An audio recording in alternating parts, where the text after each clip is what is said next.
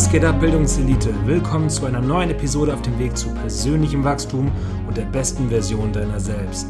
Triff faszinierende Menschen, erweitere deinen Horizont und denke outside the box. Denn Bildung ist unser höchstes Gut. Mein Name ist Torben und ich wünsche dir viel Spaß mit dieser Folge.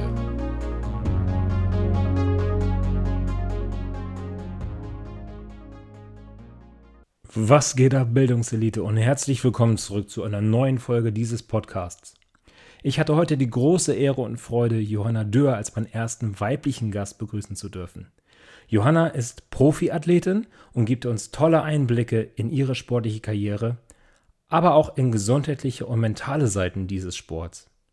Außerdem redet Johanna über ihre persönliche Entwicklung und wie sie mit Hilfe eines Mentoring und Coachings auf dem Weg zu ihrer persönlichen Erfüllung und ihrem Selbstbewusstsein ist sodass dieser Podcast heute nicht nur eine Folge für Sportbegeisterte und Sportfans ist, sondern wirklich für jeden, der noch strebt, sich selbst zu verwirklichen.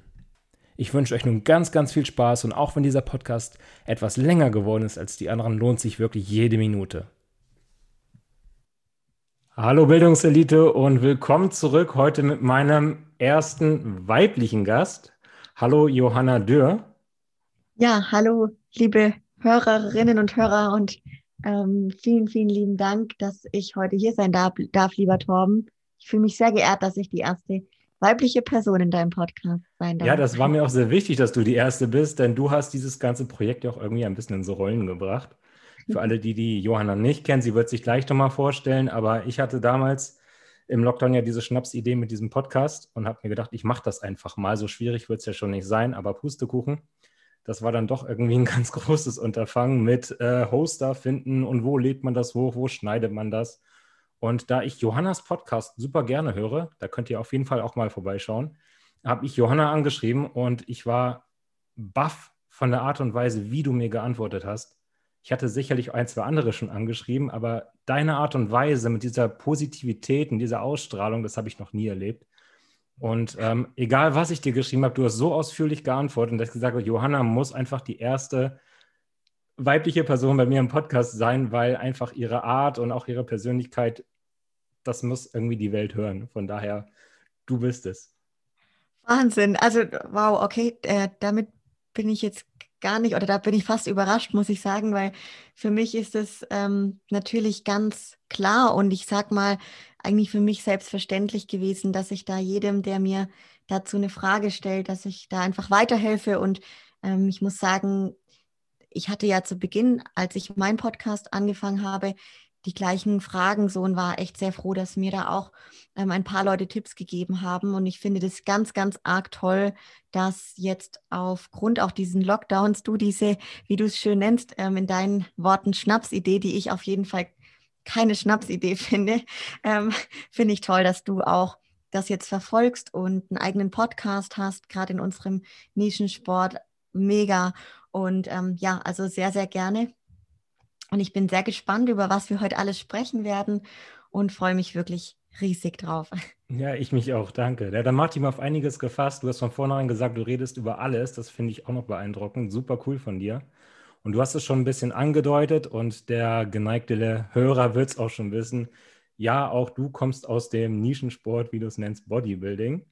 Ähm, aber nicht nur das, ich möchte mit dir auch heute über ganz andere Sachen reden, über Persönlichkeitsentwicklung, über Coaching, aber vielleicht ähm, möchtest du dich gleich einmal vorstellen. Allerdings habe ich etwas, was ich aus deinem Podcast abgeguckt habe. Und du bist jetzt auch die Erste, die das abkriegt. Diese sogenannten Rapid Fire Questions. Ja, aber du bekommst kein Entweder-Oder, sondern ich stelle dir eine Kategorie vor und du antwortest einfach mit einem Wort oder einem Satz. Das, was dir jetzt erst in den Sinn kommt, du musst es gar nicht weiter ausführlich erklären. Darfst du natürlich, wenn du magst, aber ähm, es bedarf keiner weiteren Erklärung. Ich kommentiere es auch nicht. Cool, okay. Ich habe auch noch nie gewusst, wie die Fragen heißen, Mensch. Ich lerne hier auch so viel dazu. Ja. Ich bin gespannt. Ähm, bin bereit. Halt.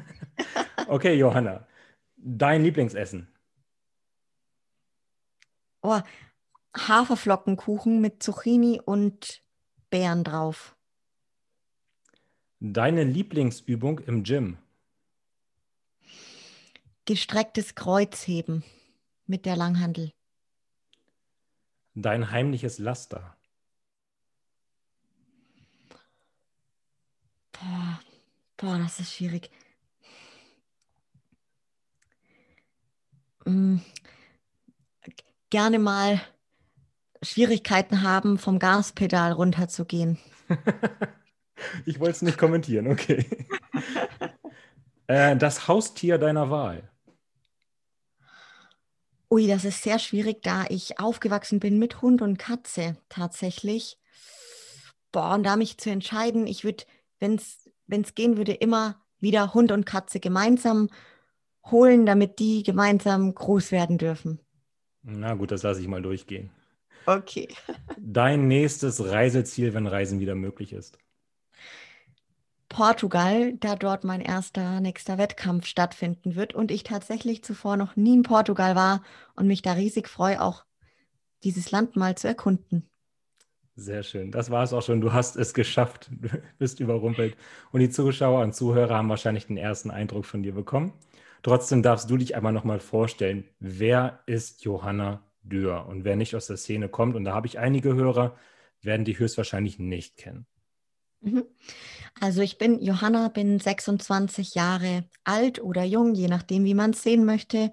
Ich bin aktive Bikini-Fitness-Athletin, darf mich seit Ende 2019 auch Profi-Athletin nennen, bin ja schon seit vielen, vielen Jahren, seit meinem vierten Lebensjahr tatsächlich im Sport ultra aktiv. Sport begleitet mich schon eben von klein auf und ist eins der wichtigsten Bestandteile in meinem Leben. Ich sage es immer so schön, es ist wie eine Metapher für mein gesamtes Leben. Und ich habe viele, viele Jahre ganz viel Sport getrieben, eher Ballsport, Fußball ganz speziell. Und ja, zudem muss ich sagen, bin ich tatsächlich auch noch in anderen Rollen tätig. Ich bin Ehefrau seit über zweieinhalb Jahren, ganz, ganz glücklich auch, bin ähm, ja noch in einer Rolle als Führungskraft auch tätig im Sport- und Gesundheitsbereich für eine große ähm, Fitness- oder für, für eine, wie soll man sagen, Kette, die man auf jeden Fall auch kennt. Und ja, ähm, was fehlt noch zu mir zu sagen? Ich denke schon einiges, was wir jetzt vielleicht noch erfahren werden. Ähm, auf jeden Fall bin ich eine Person, die einfach nur ultra lebensfroh ist und glücklich, dass sie auf dieser Welt ist. Und ähm, das, glaube ich, zeige ich auch jedem, dem ich über den Weg laufe. Und das ist mir ganz wichtig. Das ist nämlich eine Mission von mir. genau, so viel erstmal dazu. Ja. Und das muss ich direkt nochmal aufgreifen. Genau das war auch das, was mich so beeindruckt hat. Denn wie gesagt, ich hatte einige Leute angeschrieben und bei den meisten kam dann höchstens ein Satz zurück. Und bei dir war das es wirklich, und du bist ein Profi, du bist eines der Vorbilder in der Szene und da ist man schon überrascht, wenn die Leute überhaupt antworten, muss man ganz ehrlich sagen. Bei dir kam dann halt die freundliche Anrede und liebe Grüße aus Bayern und alles war halt dabei und ja, klasse. Das schaffst du auf jeden Fall, deine Mission. Schön, das freut mich total, gerade auch jetzt von dir zu hören, weil ich muss sagen, das ist richtig, gerade in Social Media. Ich äh, tue mich da auch manchmal gar nicht so leicht, dass ich rechtzeitig antworte, dass ich jedem wirklich eine Antwort gebe. Das ist mir ganz wichtig. Manchmal dauert es wirklich lange, ähm, aber ich probiere da wirklich ähm, jedem einfach auch diese Wertschätzung entgegenzubringen. Ähm, und schön, freut mich, dass es bei dir auch so angekommen ist. Absolut, absolut. Immer eine Freude. So, jetzt hast du gesagt, du warst schon immer sportlich aktiv. Aber wie kommt eine sportlich aktive junge Frau dann dazu, zu sagen, so, ich schmeiß mich jetzt in einen glitzernden Bikini, stelle mich auf eine Bühne und lass mich von alten Männern und Frauen oder jungen Männern und Frauen einfach mal beurteilen? Wie kommt man dazu? Ja, das ist eine richtig gute Frage, äh, Torben. Und ich muss euch allen sagen da draußen, die Johanna, also ich für meinen Teil, wäre vermutlich niemals auf die Idee gekommen. Ich bin ultra kreativer Mensch und mein Ideenreichtum ist wirklich auf jeden Fall gegeben. Ähm, auf die Idee wäre ich selber nie gekommen. Ich war ganz weit weg von so etwas, denn als wirkliche leidenschaftliche Fußballerin kennt man mich auch, also die Leute, die mich kennen, kennen mich wirklich so vom Fußballplatz mitten in den Jungs und einfach mit lockerer sportlicher Kleidung, gar nicht so langen Haaren, ganz im Gegenteil und einfach immer irgendwie auch schon von früher mit den Jungs draußen wild am Rumrackern, nenne ich es jetzt mal in meiner Sprache. Also sagen wir mal 180 Grad von diesem Thema glitzernder Bikini und irgendwelchen anderen weiblichen Themen. ähm, also ziemlich weit weg davon. Und es war dann so, dass ich zu meinem Fußball-Dasein, das ich schon sehr ernsthaftig betrieben habe und dann irgendwann auch in die, in die professionelle äh, Schiene gekommen bin. Ich bin dann bis zur zweiten Bundesliga, habe ich mich da ähm, verbessern dürfen und wow. mitspielen dürfen. Und dann war es so, dass ich zum Fußball dazu auch einen Plan hatte, der ähm, im Fitnessstudio natürlich ich glaube, das waren so zwei oder dreimal im Studio, durfte ich dann da auch Einheiten wahrnehmen. Und darauf war mein Plan im Fitnessstudio ausgelegt. Und dann war es auch so, dass mein Zwillingsbruder auch mit 15 Jahren ähm, ins Fitnessstudio gegangen ist. Und der hat natürlich so für sich ähm, an seinem Körper gearbeitet und war da ganz begeistert. Und ich fand es natürlich immer toll, was der macht. Und hatte dann natürlich auch Lust drauf, da auch zum Fußball dazu noch ein bisschen mehr auch ähm, zu dem Thema kennenzulernen. Bin mit ihm dann da öfters auch noch zusätzlich reingegangen. Dann war es so, dass ich ja schon ge immer gemerkt habe, okay, meine Leidenschaft beim Sport generell ist einfach wirklich groß und ich möchte definitiv irgendwann mal was in die Richtung machen, also auf jeden Fall längerfristig. Und dann habe ich ähm, schon während meines Abiturs tatsächlich, also ich bin recht jung auch schon umgezogen, würde ich jetzt mal sagen, mit 17 Jahren ähm, in eine mhm. größere Stadt, Nürnberg, kennen vielleicht manche von euch. Und ähm, dort, wo ich dann mein Abitur gemacht habe, währenddessen habe ich habe immer sehr viele Nebenjobs gehabt und davon waren eigentlich zwei oder drei, ähm, also habe ich, waren immer im Fitnessstudio. Das waren zwei Studios in Nürnberg und ein Studio in meiner Heimatstadt wo ich quasi nebengejobbt habe. Und unter anderem McFit zum Beispiel auch oder auch ähm, zwei Privatbetriebene.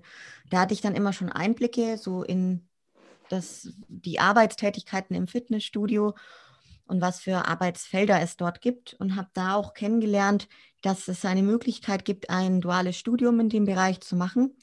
Und den Gedanken habe ich dann auch verfolgt, obwohl ich tatsächlich, muss ich dazu sagen, mein mein Abitur auf einer Fachoberschule für Kunst und Gestaltung gemacht habe und dort auch ähm, so die Richtung Design und Fotografie und Malerei und sowas ähm, auch für mich entdeckt hatte gleichzeitig. Ähm, war mir aber trotzdem immer bewusst, nein, es muss irgendwie längerfristig was mit Sport zu tun haben. Ja. Ja. Und so bin ich dann auch dazu gekommen und habe geguckt, ähm, was es für Möglichkeiten gibt und habe dann angefangen, dieses duale Studium zu machen Dadurch bin ich etwas vom Fußball weggekommen, weil ich gemerkt habe, mit dem dualen System der Schichtarbeit ist es schon ganz schön tough und gerade bei Spätschichten konnte ich nicht mehr so in meine Trainingseinheiten gehen beim Fußball, habe dann einfach immer mehr im Fitnessstudio gemacht, wurde dann auch von meinem erstmaligen Coach ähm, gesehen im Training immer wieder. Und dieserjenige, der nennt sich Clemens, auch mittlerweile ein guter Freund von mir, der hat mich auf diese, ich nenne es jetzt mal, wie du es vorhin kurz gesagt Schnapsidee gebracht.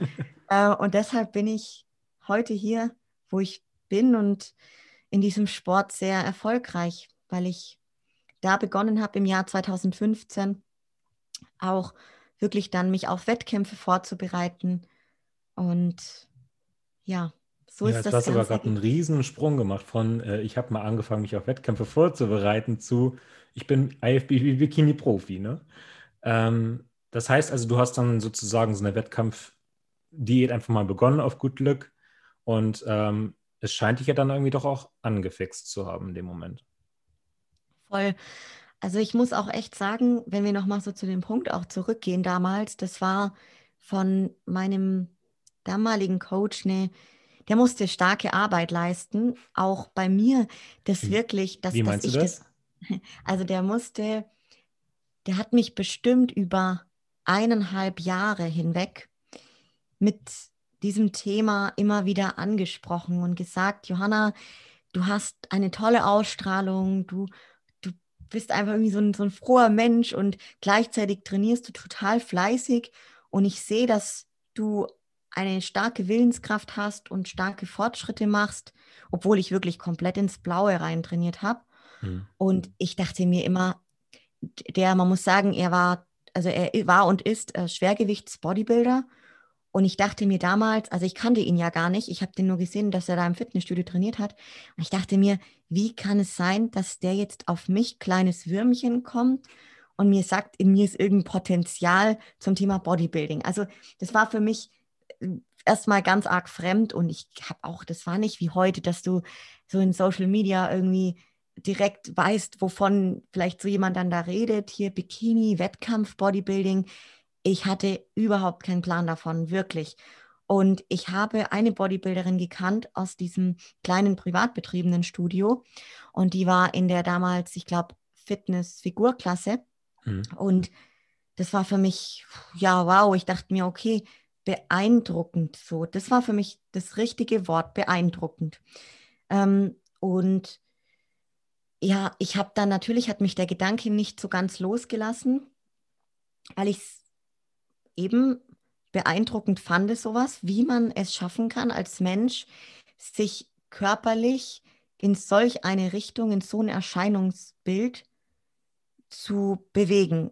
Und ja, dann hat, ich muss sagen, mein damaliger Coach mich immer wieder darauf angesprochen. Es war ja noch gar nicht mein Coach, also Clemens. Und hat dann zu mir gesagt, hm, wieso nicht einfach mal ausprobieren mit einer Diät und einfach mal gucken, wo die Reise hinführt. Mhm. Und ich habe, also ich habe dann immer so gesagt, aber guck mich doch mal an.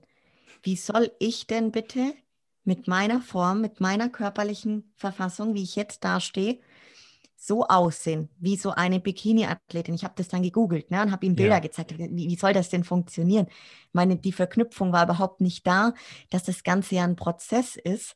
Ähm, das habe ich nicht verstanden damals. Und ich erinnere mich sehr gut dran, wie er zu mir wirklich die Worte gewählt hat. Du, das ist ja ein Prozess und ich unterstütze dich dabei. Und du weißt ja jetzt gar nicht, was bei dir drunter steckt und du kannst es ja nur herausfinden, wenn du es ausprobierst. Und dann dachte ich mir wieder, hm, ja, leuchtet mir ein. Logisch, und gleichzeitig, ja. genau, und gleichzeitig hat er auch noch gesagt, so, und du hast ja auch nur einen Körper oder hast du einen zweiten im Schrank stehen? Und ich, ich so, nee, du hast schon recht. Also jetzt gut, Fußball ist eh so in den Hintergrund geruckt und ich brauche diesen, diesen gewissen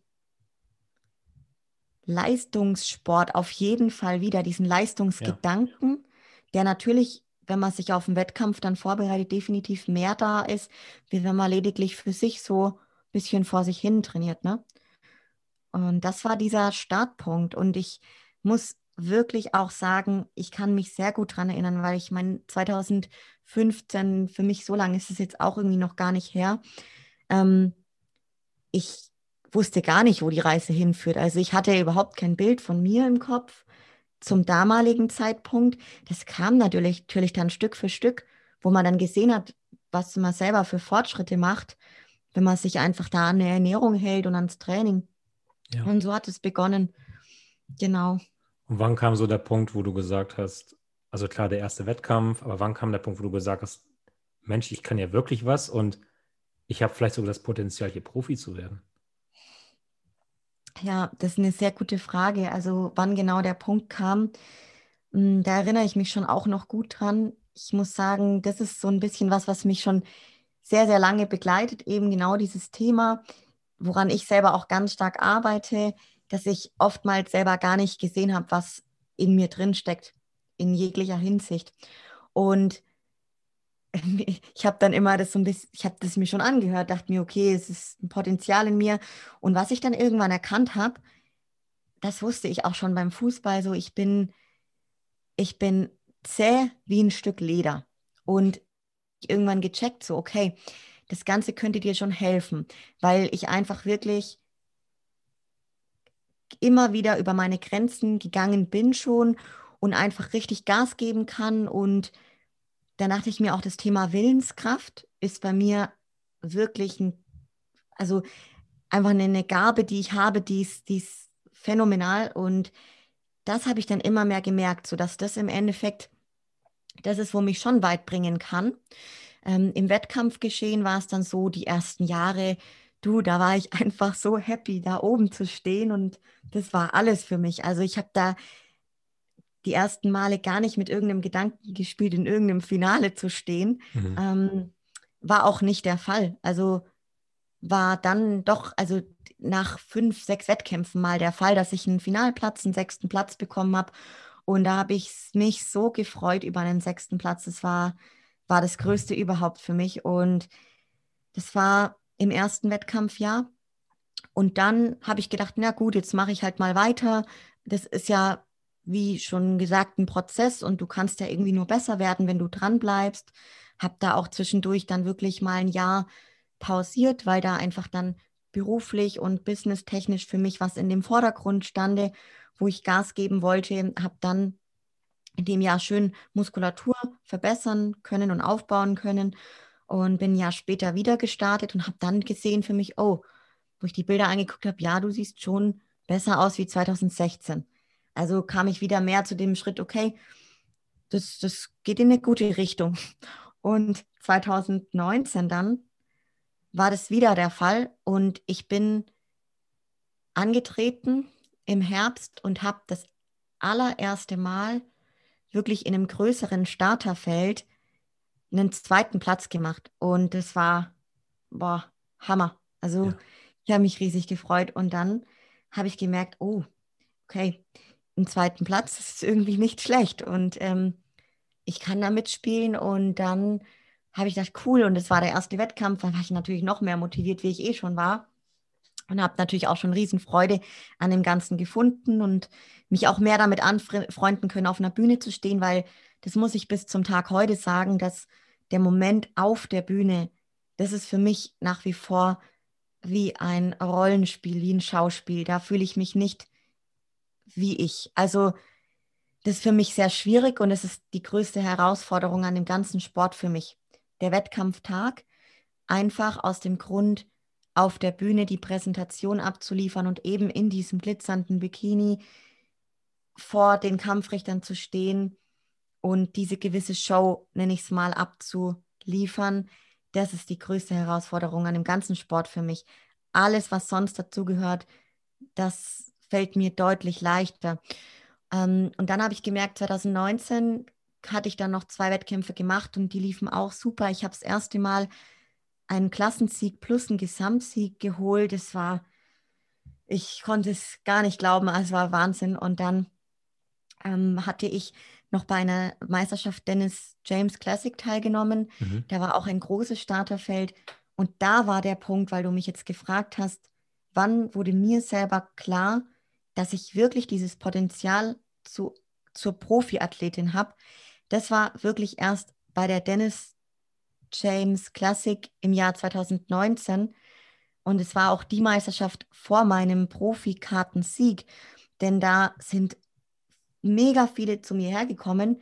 Ähm, unter anderem auch Matze Busse von Rip One und ganz viele echt bekannte Vorbereiter plus auch Kampfrichter, die dann zu mir gekommen sind und gesagt haben, wirklich so solche Worte wie, Mädel, jetzt bekomm deine Präsentation in den Griff, guck, dass du nicht so schüchtern auf der Bühne stehst und dann schau noch, dass dein Bikini richtig sitzt, weil meine, mein Bikini war immer ein bisschen locker. Oh nein, ja. Ja, und dann haben die gesagt, und dann hast du das Zeug zum Profi, dann bist du die nächste deutsche Profiathletin. Und ich,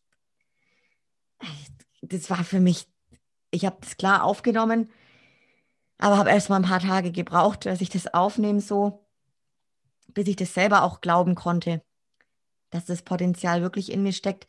Und es hat mich dann so begleitet. Ich hatte ursprünglich dann keinen Wettkampf mehr geplant.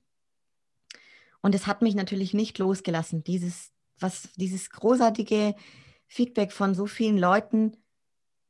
Und es hat mich schon stark bestärkt. Und ich war körperlich wirklich, wirklich ziemlich auf dem Zahnfleisch und ziemlich am Ende. Mhm. Und ich dachte mir, hey, da ist noch ein Wettkampf in Amsterdam, William Boner Classic. Und habe mich drei Tage vorher dazu entschieden, das setze ich jetzt auf diese, diese eine Karte, ich probiere das jetzt noch aus, ich halte durch und habe da teilgenommen und habe wirklich in einem sehr, sehr großen Starterfeld ähm, es geschafft, da die, den Klassensieg und den Gesamtsieg zu holen und dann demnach die, die Profikarte gewonnen. Und bis heute, wenn ich darüber rede, es ist für mich ein bisschen unwirklich, ehrlich gesagt. Also, das glaube ich. Ich, ey, es ist ein Wahnsinn. Also ich muss auch sagen, ich habe an dem Tag, wenn ich mir die Videos anschaue, ich habe die ganze Zeit immer nur so mit dem Kopf geschüttelt, wo ich dann aufgerufen worden bin, weil ich das nicht geglaubt habe. Und ich selber habe ultra lange gebraucht, bis es bei mir wirklich angekommen ist. Ähm, zum Beispiel mein, mein Mann, der, wir sind ja auch schon verheiratet zu dem Zeitpunkt gewesen. Mhm. Also haben wir schon das ein oder andere emotionale Erlebnis zusammen geteilt. Und das war aber, glaube ich, eins der emotionalsten Erlebnisse auch für ihn. Also ich konnte irgendwie in dem Moment gar keine Emotionen zulassen, weil ich gar nicht wusste, was passiert, äh, weil ich selber nicht geglaubt hätte.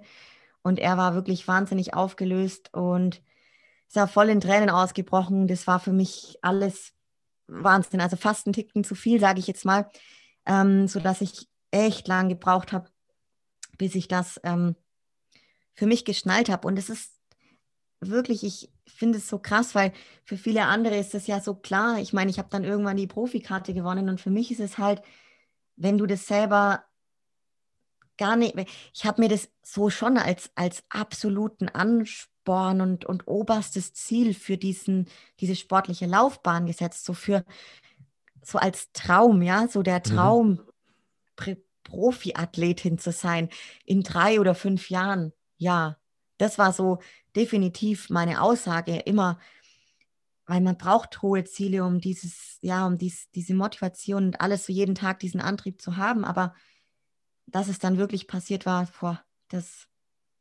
das ich. musste ich erstmal verarbeiten, ja. War ja. dann an dem Tag irgendwie ein bisschen was anders, weil du sagst irgendwie, dass du dich auf der Bühne schon irgendwie verstellen musst. Ich glaube, das ist gerade auch bei Frauen so ein, ein eher Präsentationssport als bei Männern. Ähm, aber war dann an dem Tag bei der William Bonner Classic für dich irgendwie was anders? Hast du dich da freier gefühlt? Hast du dich mehr als du selbst gefühlt? Oder woran lag es denn, dass dann auf einmal alles gestimmt hat? Ja, ist eine wahnsinnig gute Frage. Und wenn ich mich so dran zurückerinnere, und das kann ich sehr, sehr gut, ähm, muss ich sagen, ich glaube, es war natürlich ganz stark so diese große Bestärkung von zuvor auch dass dieses Potenzial echt in mir steckt und ich selber dann auch für mich das schon erkannt habe und diese Chance gesehen habe und vielleicht dadurch, vielleicht damals auch noch eher unterbewusst, aber doch noch mal mehr versucht habe, in diesem Moment, als ich auf die Bühne raufgelaufen bin, wirklich jetzt nicht nur bei der Ausstrahlung, weil die Ausstrahlung, das wusste ich, das habe ich immer zurückgespielt bekommen, die hatte ich schon immer. Mhm. Nur mich wirklich noch mal mehr drauf zu konzentrieren, dieses Thema Posing, meine, meine Posing-Routine, ja, locker und authentisch und für mich richtig rüberzubringen. Weil das ist wirklich, also wie vorhin schon gesagt, für mich das Schwierigste gewesen. Und auch definitiv, also wenn ich mir Videos angeschaut habe, ähm, einfach immer der Punkt, woran es bestimmt gelegen hat, dass ich vielleicht noch nicht so weit war. Und hm. ähm, hat natürlich ganz stark damit zu tun, dass ich halt eher etwas schüchtern aufgetreten bin. Und da, das stimmt, also bei der William Bauner Classic, ich habe probiert, das einfach abzulegen und ich war im Backstage so arg bei mir selber und bin wirklich, habe probiert, mich dauerhaft darauf zu konzentrieren, immer bei mir zu bleiben und in diesem Moment das auszuschalten, dass ich da vor viele Menschen laufe. Das habe ich halt mehr probiert wie jemals zuvor, weil ich ja wirklich so klar wusste, dass es einfach an diesem Punkt auch mitunter gelegen hat, dass ich vielleicht bei der Dennis James Classic mit, mit diesem einen Punkt ähm, zum Siegesplätzchen es nicht geschafft habe. Mhm. Ähm, und ich meine, ich habe dann die Videos auch gesehen, wie ich rausgelaufen bin bei der William Boner Classic. Und es war schon eine Steigerung zu der Dennis James Classic. Wobei ich auch da sagen muss, ich muss definitiv an dem Thema Posing arbeiten, Präsentation und auch einfach da selbstbewusst in diesem Moment aufzutreten. Und was gleichzeitig auch noch an diesem Tag einfach gestimmt hat, ich habe wirklich die, die, die Form geliefert, die war wirklich brutal. Und ich glaube, das in Kombination und das, dass ich doch ein Ticken lockerer war, in dem Moment, wie ich da rausgelaufen bin, das wird wahrscheinlich das gewesen sein, was dazu dann im Gesamten dazu geführt hat. Ja, also ich kann mich da voll wiederfinden. Ich habe einmal eine Saison gemacht. Ja. Und ähm, auf der deutschen Meisterschaft war das für mich einfach nur noch, ich wollte fertig sein mit der Saison. Ich hatte keinen Dampf mehr. Und ich habe einfach mein Programm abgespult und das hatte auch dann nicht fürs Finale gereicht und alles gut. Und ich war auch froh, dass es durch war. Und Fulda bei der Newcomer, da hatte ich so gar keinen Erwartungsdruck. Ich habe mir einfach gesagt, geh raus, hab Spaß. Ich habe backstage geschlafen, wirklich. Bin da rausgegangen und ich habe das einfach so gespürt und gefühlt. Krass. Jede Pose hat einfach sich richtig angefühlt und ähm, dann das Publikum war da und es hat einfach geweibt in dem Moment und ich habe mich so wohl gefühlt auf der Bühne. Das ist auch einfach das Aller, Allerwichtigste, wenn du das schaffst und gleichzeitig ist es ja, für, für jemanden wie mich jetzt halt zum Beispiel wirklich gar nicht so leicht immer, wenn ich, wenn ich so überlege, ich weiß jetzt nicht, wie es bei dir ist, aber ähm, mir kann man echt sagen, so, oder Wochen, Monate lang Diät, sonstige wie viele Einheiten, richtig hartes Training, es ist für mich alles kein Problem. Verzicht, Kontinuität, Konsequenz, alles für mich total routiniert mittlerweile. Und dieses da rauszugehen und wirklich dieses, das auch rüberzubringen, diese Freude in dem Moment, weil das strahlst du ja dann wirklich aus, wenn du die Freude auch in dem Moment hast, ne? Ähm, das war bis dahin wirklich noch sehr, sehr schwierig. Also cool, dass du auch so ein ähnliches Erlebnis dann hattest. Ähm, ich glaube, das ist ganz, ganz wichtig, dass man das dann für sich auch, auch findet in dem Moment. Und das wünsche ich mir jetzt auch, dass ich da ähm, bei mir mehr Freude dran finde, in dem Moment ähm, das auch genießen zu können. Ja, aber ich glaube, da wächst du rein und du arbeitest ja auch ganz schön stark dran und da kommen wir später auf jeden Fall auch nochmal zu. Aber außer jetzt irgendwie deine Präsentation nochmal zu verbessern, ähm, was sind jetzt deine nächsten sportlichen Ziele? Ich meine, deinen großen Traum hast du erreicht, Profi werden. Gibt es jetzt noch einen größeren Traum? Also, boah, ich habe dann ja echt lange gebraucht und ich wusste erst mal Wochen, Monate lang gar nicht so ganz, was jetzt mit mir geschieht und was das nächste ist. Und ähm, jetzt tatsächlich klar, wenn ich so sage, hey, jetzt bin ich Profi, jetzt brauche ich ja doch wieder dieses ganz große Ziel auch in sportlicher Hinsicht, hm, würde ich schon sagen, der Traum, der nächste große Traum ist eine Olympia-Quali und einmal in diesem Leben, in diesem Sport auf einer Olympiabühne zu stehen.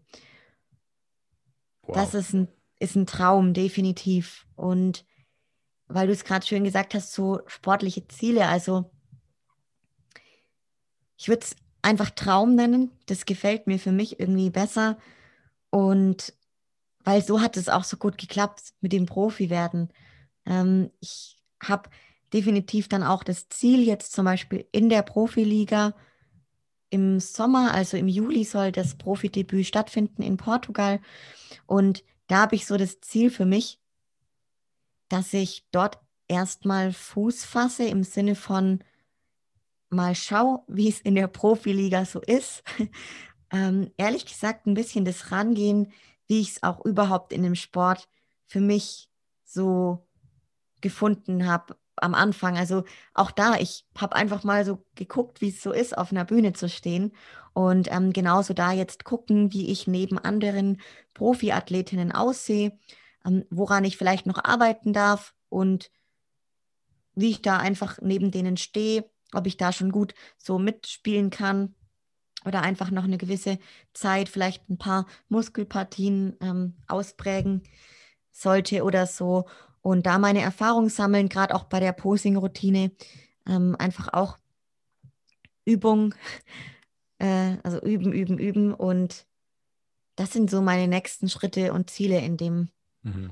in diesem Jahr. Du hast gar nichts zu verlieren, du kannst jetzt nur gewinnen und vielleicht hilft dir das auch da wirklich dann ein bisschen entspannter und freier auf die Bühne zu gehen. Ja, das finde ich mega schön, wie du es gerade gesagt hast, dass man da nur gewinnen kann. Ich finde auch dieses, ich meine, manche Leute, die, es kommt immer drauf an, da ist ja jede Person anders gestrickt. Ich für meinen Teil brauche es auch immer, dass ich so, ich sage immer auch bei, bei fast allem, ich habe eigentlich kaum noch Erwartungen mh, hm, dann an sowas, also an diesen Wettkampf an sich. Ich habe Erwartungen an mich, also an alles, was ich in der Hand habe und was dran ändern kann. Nur bei diesem Wettkampf und bei den Bewertungen, äh, ich kann ich kann da nichts dran ändern an der Bewertung. Ich kann nur alles geben und das weiß ich, dass ich es jeden Tag tue. Und dann kann ich auch, wie du es schön gesagt hast, nur gewinnen. Ja, ich kann es tatsächlich auch nicht mehr hören, wenn es dann heißt, ja, da wurde geschoben oder der und der Judge hat das und das bewertet und die haben halt heute was anderes gesucht. Ja, im Endeffekt hast du es aber nicht in der Hand. Du kannst das machen, was du machen kannst. Geh da hoch, hab deinen Spaß, freu dich, dass du diesen Sport so leben darfst und dann akzeptierst und arbeite mit dem Feedback. Ne? Mehr kannst du nicht tun. Du, so ist es. Ich sage immer den Leuten gerne, die dann da eben diese Personen sind, die das ganz arg schwierig ähm, finden mit, dieser, mit diesem Bewertungssystem, dann, dann stelle ich den Leuten schon auch gerne mal die Frage, ob vielleicht nicht dann ein, ein Sport für sie besser passt, der, wo es wirklich, wo die Leistung in dem Moment eins zu eins bewertet wird. Ne? Und da kann man ja. ja schöne Beispiele dann bringen im Endeffekt. Also ja, wo halt einfach, dass man sagt, okay, man bleibt beim Kraftsport, irgendwie Powerlifting, Gewichtheben, Kraft-Dreikampf, sowas in die Richtung. Ähm, da zählt dann wirklich die, die Leistung in dem Moment, ne? Und richtig. Es ist und bleibt ein Präsentationssport. Genau, das muss einem einfach ganz klar sein. Ja. Gut, Johanna, jetzt haben wir deine sportliche Karriere einmal umrissen und ich glaube, die Zuhörerinnen und Zuhörer kennen dich jetzt auch ein bisschen besser. Ähm, es soll jetzt allerdings ja nicht nur um sportliche Laufbahn gehen, sondern ich will ein bisschen tiefer in die Materie. Und wenn ich schon mal so einen Bikini-Pro hier habe, dann möchte ich einfach auch gerne mal so ein bisschen das Leben eines Bikini-Pros im Alltag ein wenig kennenlernen. Und ähm, da kommen mir vor allem immer so super viele Klischees erstmal in den Kopf. So nach dem Motto, erstmal ganz generell, Bodybuilder haben ja gar kein soziales Leben mehr. Ihr lebt ja nur noch vor euren Sport. Es gibt nur noch Hühnchenreis da, Sport da, Schlafen da und ja, ich kenne das selber. Dann bringt man auf den Geburtstag der Mutti eine Tupperdose mit, weil man in der Prep ist. Was sagst du zu den Leuten, die sagen, du hast ja gar kein Leben mehr, du verschenkst so viel? Ja, ein gutes Klischee auf jeden Fall. Und ich würde sagen, ich habe ein richtig traumhaftes Leben und ich habe wirklich ein soziales Leben auch. Also hm, vorhin, wie ich schon kurz gesagt habe, lebe ich in einer Ehe und natürlich habe ich da jetzt nicht nur, nicht nur meinen Mann, ich habe gleichzeitig Schwiegereltern, dann habe ich auch selber eine wirklich, wirklich unfassbar tolle Familie, aus der ich komme. Wir sind vier Kinder, also Geschwister, wir sind vier und ähm, meine Eltern, die sind auch nah bei mir, also ich wohne sehr nah bei denen wieder. Ich bin wieder in die Heimat eben gekommen, weil ich schon immer ein sehr heimatverbundener Mensch war. Und es war mir wichtig, mit denen auch Zeit zu verbringen. Und Freunde habe ich auch wirklich viele. Natürlich muss ich sagen, so ganz arg gute Freunde, vielleicht kennen es viele da draußen, die auch zuhören, hat man immer so die, die ganz engen Freunde, die man wirklich seit vielen Jahren hat. Das sind eben dann vielleicht ich sage jetzt mal in Anführungsstrichen, nur ein Paar. Und mit denen habe ich jetzt auch vielleicht nicht irgendwie, dass wir jedes Wochenende beisammen sitzen oder so, aber ich habe trotz alledem kann ich auch als Profisportlerin wirklich ein tolles soziales Leben führen und man muss halt da immer für sich herausfinden, was einem natürlich auch wichtig ist und wenn einem das wichtig ist, wie ich jetzt zum Beispiel für meine Person sagen kann, dass mir auch dieses soziale Leben nach wie vor wichtig ist, ähm, kann man sich da sehr, sehr gut auch ich nenne es jetzt mal arrangieren. Ähm, man muss halt dann seine Prioritäten gut setzen. Und wenn man jetzt in einer Wettkampfvorbereitung ist und es, man befindet sich da wirklich die letzten Wochen kurz vorm Wettkampf, klar, dass man da dann vielleicht ein bisschen den Fokus mehr auf das Thema Wettkampf und Sport setzt. Und aber auch da kann ich erfahrungsgemäß wirklich sagen, dass es geht, wie du es jetzt vorhin kurz schön gesagt hast, wenn jetzt eine Familienfeier ist. Also mich kennen da auch alle schon mittlerweile so weit, dass sie wissen, dass sie für mich dann halt nicht irgendein Essen einplanen müssen oder so. Sie fragen dann teilweise schon gar nicht mehr, sondern wissen, ich bringe halt einfach mein Zeug mit. Und das war natürlich auch noch nicht von Beginn an so, sondern das ja. hat sich dann halt so entwickelt. Und ich habe denen das erklärt, dass mir das halt einfach wichtig ist, trotzdem mit dabei zu sein und dieses Soziale weiterhin zu haben. Nur halt, dass ich dann einfach nicht das Essen esse, was halt dann da vielleicht auf dem Tisch steht. Ja. Und es kann, kann trotzdem funktionieren. Also definitiv. Und klar, also das muss man jetzt aber schon natürlich auch mit anfügen, wenn man da eben jetzt, wie ich gerade gesagt habe, so kurz vorm Wettkampf ist oder so, da bin ich dann schon sehr fokussiert auf das Thema und sage dann vielleicht schon, wenn es unmittelbar in der Nähe ist und einfach nicht reinpasst, dann sage ich halt schon auch mal den Geburtstag von einer Freundin ab oder auch von meinem nahen Umfeld. Also da kennen mich die Leute schon auch wirklich gut genug, dass sie wissen, dass dieser, dieses Thema bei mir, dass das, ich will nicht sagen, über allem steht, das ist falsch, aber dass mir das so wichtig ist und ein so großer Wert von mir ist, dass die Leute, die mich da gut genug kennen, das auch verstehen. Mhm. Und das dann auch in Ordnung ist. Und ich möchte da auch ein, eine Sache anfügen. Ich habe tatsächlich im Jahr 2019, boah ja, wenn ich so drüber nachdenke, schon eine, also eine Freundschaft ist dadurch in die Brüche gegangen weil ein Geburtstag am 23. November 2019 war, der an dem Tag der William Boner Classic war. Und ich am Donnerstag mich erst entschieden habe, zu William Boner Classic zu gehen und ja. diesen Geburtstag, die große Feier abgesagt habe. Und ähm, diese Freundschaft ist bis heute so, wie sie ist. Und ich habe das damals nicht ganz verstanden, wieso das so ist, dass dann dass halt manche Leute vielleicht nicht verstehen können. Und da habe ich dann für mich einfach herausgefunden, dass es total in Ordnung ist und nicht jeder dieses Verständnis aufbringen muss. So. Sondern ich muss einfach für mich dann damit, mir muss es gut gehen damit. Und wenn mir das halt wichtig genug ist und ich damit leben kann, mit dieser Konsequenz, dann ist es in Ordnung. Das ist auf jeden Fall eine sehr reife Einstellung schon von dir, dass man sagt, naja, ich akzeptiere es jetzt auch, dass das nicht für jeden verständlich ist. Oft geht ja dann der Konflikt erst richtig los. Ich habe da ein schönes Beispiel. Ich war kurz vor meiner ersten Saison dann ähm, auf einen Junggesellenabschied eingeladen. Und ähm, ich, es war leider ein Junggesellenabschied, oder was heißt leider, es war sehr schön, ähm, der über ein ganzes Wochenende ging in Dänemark. Und ich habe tatsächlich dann äh, zwei ganze Taschen mit Essenssachen für mich mitgeschleppt und alles frisch da gekocht und gepreppt. Aber das Verständnis war dann in dem Moment auch da und das war cool. Und ähm, daran erkennt man, glaube ich, auch so ein paar Freunde, die halt sagen, dann, ich unterstütze dich auch da in deiner ähm, Art und Weise. Und solange wir Kompromisse finden, ist das toll. Du, voll, also richtig schön auch. Das, das, sowas erlebe ich auch immer wieder.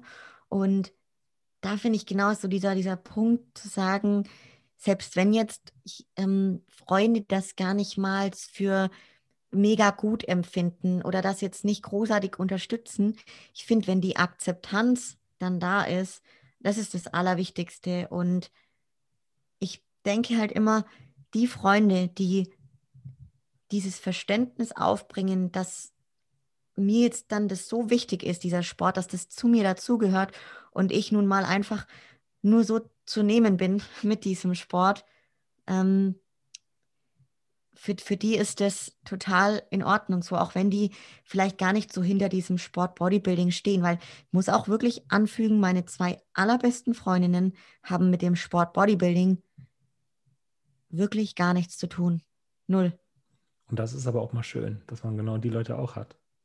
Ja. Ja. ja. Und auch durch den Sport, du wirst es bestimmt kennen, entstehen auch wieder ganz viele tolle neue Freundschaften. So, Absolut, dass man ja. merkt, man kann seine Leidenschaft teilen und darüber sich austauschen. Also das finde ich halt auch ganz arg schön dann, ja. Absolut. Ähm, dein Ehemann hat aber auch Sport, diesen Sport gemacht, war auch auf der Bühne, richtig? Genau. Also, Bist du denn der Meinung, dass ähm, das so ein, eine kleine Grundvoraussetzung dafür war, dass es bei euch so gut funktioniert, dass er dieses Verständnis hat, diese Erfahrung gemacht hat? Oder meinst du, es kann auch funktionieren, wenn jemand, ein Partner jetzt nicht auf der Bühne gewesen ist. Ja, also ich glaube, es kann bestimmt auch gut funktionieren, wenn einer der beiden Parteien, nenne ich es, nicht auf der Bühne war. Da gibt es in meinem Umfeld, so in dem Sportlerbekanntenkreis, auch ein paar schöne Beispiele, wo das wirklich gut funktionieren kann. Und bei uns jetzt, Lukas ist auch im Jahr 2016, also das heißt, wir haben diese Bodybuilding-Reise sind wir sozusagen gemeinsam gegangen und haben uns das allererste Mal eben für einen Wettkampf gemeinsam auch vorbereitet. Und das war natürlich für uns eine, eine ganz tolle Erfahrung, das auch gemeinsam zu machen. Dadurch haben wir auch wirklich gemerkt, ähm, sind wir noch mehr irgendwie zusammen geschweißt gewesen, ähm, wie wir es davor ohnehin schon gespürt hatten so und ähm, haben sozusagen unsere Leidenschaft beide teilen dürfen. Das ist natürlich noch mal schöner. Also da bin ich sehr, sehr dankbar für. Ähm, dann war es aber auch genauso so, dass er in den letzten Jahren dann nicht mehr aktiv diesen Sport auf Wettkampfebene betrieben hat, sondern halt für sich so ein bisschen trainieren war und immer zum Beispiel bei mir mit dabei war und mein Betreuer war und alles. Das hat auch gut funktioniert. Und also ich denke, es kann beides funktionieren. Ich muss sagen, vor meinem Mann habe ich auch schon davor eine lange Beziehung gehabt und das war auch mit einem Sportler, allerdings in einem ganz anderen Sport war der aktiv. Und da war immer der große Reibungspunkt, dass ich demjenigen zu viel Zeit in den Sport investiert habe. Und das war bei uns wirklich, glaube ich, so dieser Knackpunkt, wo ich gemerkt habe, oh, das wird schwierig, wenn da jemand halt nicht die nötige Akzeptanz mitbringt oder das Verständnis, dass mir das sehr wichtig ist. Also das heißt, es kommt immer, glaube ich, ein bisschen auch auf die Personen drauf an. Aber ich würde jetzt einfach mal pauschal sagen, es ist auch möglich, wenn nur einer von beiden auf Wettkampfebene den Sport macht, wenn, wenn das nötige Verständnis und die Akzeptanz da ist und man einfach entsprechend gut genug kommunizieren kann darüber. Mhm. Aber ich glaube, ja, dieses, diese zwei Stunden Training am Tag oder drei Stunden, die man vielleicht dann auch insgesamt unterwegs ist, ist gar nicht so das wirkliche Problem. Ich denke es geht vielmehr dann um diese gemeinsamen Sachen wie ähm, zusammen essen gehen, zusammen frühstücken und ähm, wenn du dann im Prep bist, dass man auf einmal nicht mehr zusammen Eis essen gehen kann Wahrscheinlich geht es eher dann darum, oder? Ja, also voll. Und das sind, glaube ich, auch dann so die, die größten Punkte. Und das habe ich auch immer mal erlebt. Also das, weil du es vorhin auch gesagt hast, mit dem Thema so Sozialleben und, und Verzicht und so. Das Schwierigste für mich war nie so, dass ich darauf verzichte, was vielleicht manch anderen echt schwer fällt, dann, wenn andere eben ihr Eis schlecken um sich rum oder so, sondern was für mich am Anfang ganz arg schwierig war, immer dieses, dass ich das Gefühl hatte, ich muss mich rechtfertigen dafür, dass ich das nicht mache. Ja. Und ah, das war anstrengend. Also das muss ich wirklich sagen, das war die ersten Jahre nicht leicht. Zum heutigen Tag, klar, jetzt mittlerweile irgendwie ist ja automatisch, dass man da dann reinkommt und es ist auch so, also man, man entwickelt sich dann in die Richtung so stark, dass sich das Umfeld auch, also das, das kennt man ja bestimmt irgendwie, man sucht sich halt dann irgendwie das Umfeld schon gewählt aus irgendwann und geht einfach nicht mehr dann so stark drauf ein oder beziehungsweise diese Konflikte kenne ich jetzt gar nicht mehr so, hm, weil ich jetzt mein Umfeld, das ist einfach so, dass da die Akzeptanz da ist, oder, oder, aber ich da mich keinerlei Rechtfertigung mehr irgendwie äh, stellen muss und auch für mich gelernt habe, so, man muss sich da eh nicht rechtfertigen, definitiv nicht, dass es ganz wichtig ist. Aber das war die ersten Jahre, wo ich den Sport begonnen habe, gar nicht so leicht. Hm. Ich kenne das auch, dass einem sehr schnell dann, und da kommen wir gleich zum nächsten Klischee, was vor allem auch Bikinis betrifft, einem sehr schnell auch eine Essstörung unterstellt wird, die sicherlich in vielen Fällen auch da ist. Wenn man halt nicht mehr essen, sondern nur Kalorien sieht und nicht mehr irgendwie auf seinen Bedarf wirklich horchen kann, sondern nur noch einen Plan essen kann. Und äh, sobald man außerhalb des Plans auf einmal Schweißausbrüche kriegt. Ähm, aber ja, das ist halt, glaube ich, auch eine der Seiten, die im Sport dann auch irgendwie mit dabei ist und ein ganz schmaler Grad ist, würde ich sagen. Bis, ja. Hast du damit Erfahrung gemacht, was zum Beispiel ähm, Essstörungen oder ein gestörtes Verhalten zu essen, nennen wir es eher so, angeht? Ja. Und wie bist du da wieder rausgekommen oder bist du wieder rausgekommen? Ja, ja. Also da habe ich mit Erfahrungen gemacht tatsächlich. Bin da voll reingefallen, ehrlich gesagt, und gehe da auch total offen mit um, weil ich das ganz arg wichtig finde, weil ich merke, dass das wirklich sehr vielen Mädels, mit Sicherheit vielleicht auch Jungs, aber ich, ich denke fast eher ein paar, also Mädels passiert es vielleicht etwas leichter so. Zumindest habe ich die Erfahrung so gemacht und das auch mitbekommen. Also das passiert halt schon sehr, sehr schnell. Und ich kann da von mir zu sagen, dass, naja, dieses monatelange Diäten und dann dadurch resultierend auch diese Wettkampfform zu sehen im Spiegel, das Ganze, das macht ja so viel mit einem und ganz speziell natürlich auch mit dem, mit dem Kopf und mit seiner eigenen Wahrnehmung, die dann teilweise wirklich verdammt verschwommen ist. Und man verliert dann manchmal wirklich dieses, ich nenne jetzt mal diese gesunde Balance und dieses, dass halt eine Wettkampfvorbereitung dann wirklich, wenn man sie lange durchgezogen hat, viel von einem abverlangt und man danach dann dem Körper auch wieder die nötige Erholung, Regeneration geben muss und das nötige Essen auch einfach wieder. Und da bin ich volle reingefallen nach meinem Profi-Kartenerhalt sozusagen, dass ich da wirklich über Wochen, eigentlich dann Monate, wirklich Schwierigkeiten hatte, meine Ernährung wieder anzupassen und mit den Kalorien nach oben zu gehen.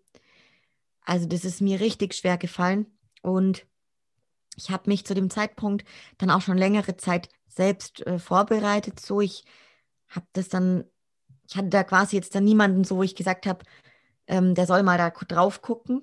Und ich sag mal so, ich habe dann halt selber irgendwie meine Form so gehabt und dachte mir, wow, das hast du geschafft. Und irgendwie wollte ich die Form dann halten. Und ich glaube, jetzt im Nachgang, reflektierend, habe ich für mich so ein bisschen erkannt, ich glaube, ich wollte mir selber mal beweisen, dass ich das schaffen kann, in so einer Form zu bleiben. Hat das denn den Grund und, gehabt, dass du vorher irgendwie das nicht gepackt hast, so Binge-Eating-Anfälle hattest, oder? Nee, also ich muss echt sagen, Binge-Eating hatte ich noch nie.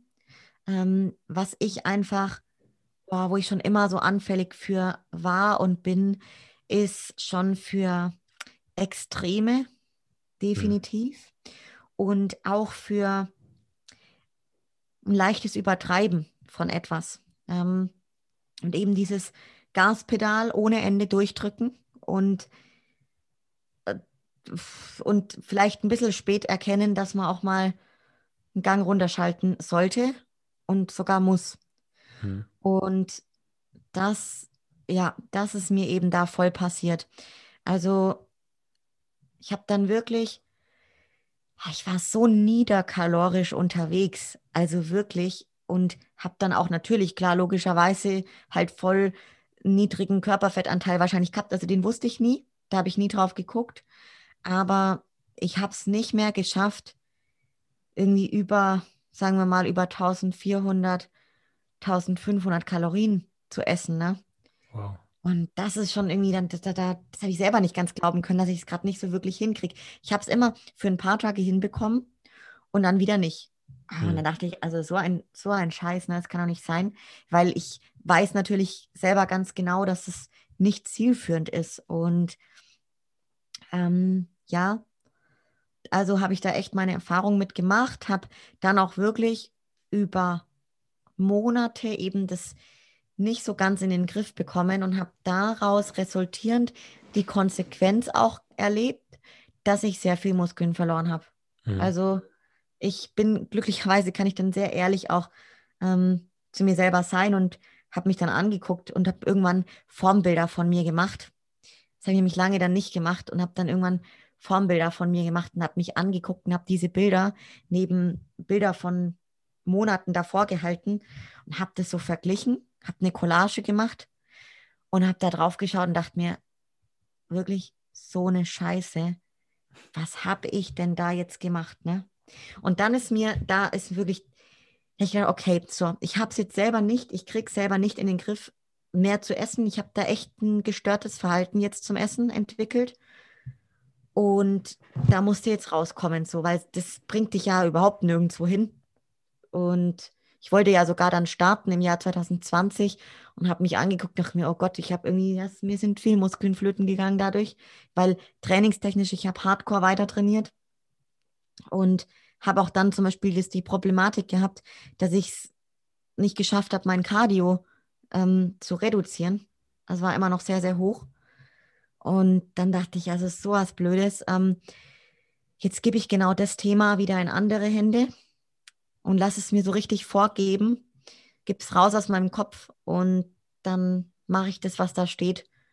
Und das ist wirklich verrückt, aber ab dem Tag, wo ich dann das wirklich so gemacht habe und eben wieder meinen Coach hatte, also den Stefan Kienzler an meiner Seite, ab da war für mich das ganze Thema nicht mehr präsent. Ne? Ich habe einfach gemacht, was da steht und habe mehr gegessen und mir ging es so gut damit. Und auch jetzt, weißt du, ich habe ähm, ein paar Kilos, ein paar wenige Kilos zugenommen und mache halt Fortschritte im Training und habe wieder mehr Power und es fühlt sich total gut an. Und jetzt im Nachgang, ich denke mir halt, es hat irgendwie zu meiner Entwicklung dazugehört, dass ich halt auch diese Erfahrung gemacht habe. Das ist bei mir einfach schon öfters so gewesen, dass ich vielleicht ist einfach schon eigentlich wusste, dass es irgendwie gerade Schmarrn ist, was ich mache und irgendwie meine Erfahrung einfach machen muss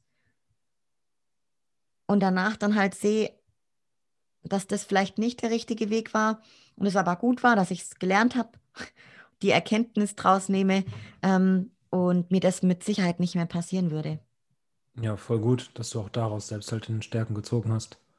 Ja. Ja, also da für dich war sozusagen der Aha-Moment, dass du das realisiert hast, als du die Fotos nebeneinander gehalten hast.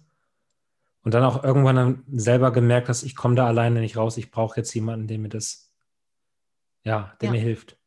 Ja, voll. Ich muss auch sagen, genau diese Fotokollage, die habe ich dann nämlich auch meinem jahrelang ersten Coach Clemens, den ich vorhin kurz genannt habe, der mich ja. zu diesem Sport gebracht hat, die habe ich dem gezeigt. Und ich das hat mich ein bisschen Mut gekostet, ähm, weil ich ja selber gesehen habe, was da passiert ist. Und mir das selber einzugestehen, das war natürlich nicht ganz so leicht. Ähm, ich habe es ihm dann gezeigt und dann hat er mir immer ehrlich und offen, wie er ist, einfach ins Gesicht gesagt, was ich da gerade fabriziert habe. Das war dann ganz gut auch nochmal zu hören. Und dann habe ich gesagt, ja, jetzt muss ich auf jeden Fall was ändern. Und das war dieser absolute Aha-Moment, definitiv. Mhm. Ah, schön, dass du da rausgekommen bist, auf jeden Fall.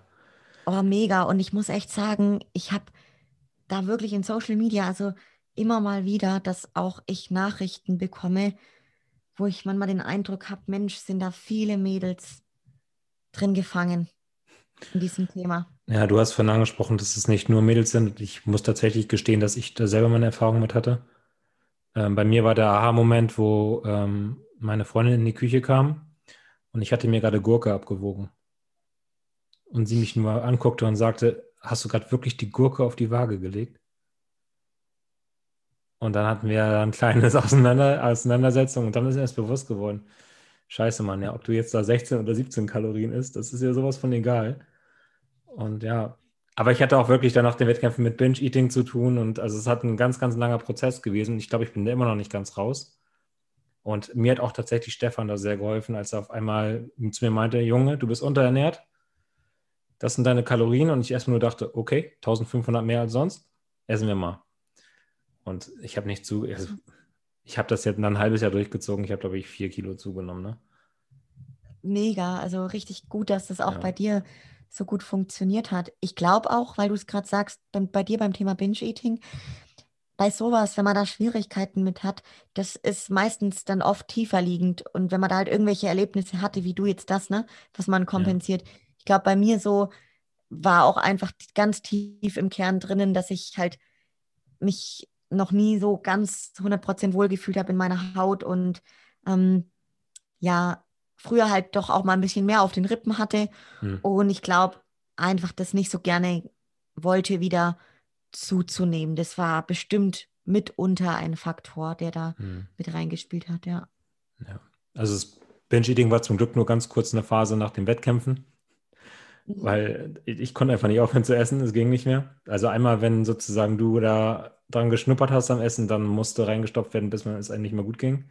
Es war keine Bulimie, gar nichts und es hat sich auch alles selber reguliert, aber danach war wieder dieser Punkt, wo man sich sagt, wie kann man sich innerhalb von einer Woche diese tolle Form zerschießen? Und dann ging es halt wieder in die andere Richtung zurück. Und das, ja. Voll krass, krass. Und das, das passiert ja so vielen Athleten. Das höre ich immer, immer wieder, ja. Und deswegen ist es halt auch so wichtig, darüber zu sprechen, weil mir hat nachher wirklich geholfen, mich mit anderen Athleten auszutauschen. Und ähm, da dann rauszukommen, sozusagen. Total. Ich finde auch ganz oft Leute, die halt ihren ersten Wettkampf machen, denen passiert ist. Und auch ich und zum Beispiel gemeinsam mit meinem Mann damals und die, die noch auf die Bühne gegangen sind, wir haben auch total gegessen und unsere Form war auch sehr schnell, die Wettkampfform war sehr schnell wieder weg. Und das ist mir dann wirklich glücklicherweise nur einmal eben so passiert, weil ich dann sehr schnell gedacht habe, okay, ne, du willst doch nicht diese Form dir so schnell wieder zerstören. Und dann ist eben genau der Punkt, wie du es sagst, kannst ganz arg schnell auch wieder in die andere Richtung gehen. Ne? Klar. Und da dieses gesunde zu finden. Also da muss man immer sagen, auch so als Tipp für die Leute, die da vielleicht sowas vor sich haben oder eben mit dem Thema strugglen, ist einfach, dass man genau so, wie man da reingeht in die Diät, am besten halt auch wieder rausgeht. Und in, in langsamen Schritten einfach wieder erhöht dann. Dann kann ja gar nichts passieren. Nicht formtechnisch und nicht gesundheitstechnisch und ja. Aber ich finde, das ist irgendwo auch die Verantwortung, wenn man dann einen hat vom Coach, auch ein wenig einen da anzuleiten, weil man selber verliert einfach nachher den Blick für sich. Und mhm. ähm, ja. Ähm, generell nochmal zu gesundheitlichen Problemen. Also ich meine, das ist schon natürlich ein sehr oberflächlicher Sport, auch gerade getrieben durch Social Media, versucht man ja wirklich diese Wohlfühlform, die eigentlich gar keine Wohlfühlform mehr wirklich bei uns ist, sondern wirklich auch äh, niedrig vom KFA ist, zu halten. Und ähm, es kann halt auch gesundheitliche Probleme geben nicht nur bei Männern, aber auch gerade auch bei Frauen. Ähm, besonders was so zum Beispiel Hormone und so angeht. Und da rede ich jetzt nicht mal mehr von Leuten, die irgendwie unterstützen oder irgendwelche Substanzen zuführen, die halt damit reinspielen, sondern generell halt auch bei Männern der Fall, wenn man halt extrem niedrig mit dem KFA ist und diesen über längere Zeit hält, kann das echt gefährlich werden. Hast du da irgendwelche Probleme gehabt, zum Beispiel was jetzt irgendwie Menstruation oder Periode angeht? Und ja. wie bist du da wieder rausgekommen? Ja, also tatsächlich genau das mit, ähm, mit der Periode, dass die einfach komplett ausbleibt. Und das war immer mal wieder der Fall. Und tatsächlich auch von dieser langen Wettkampf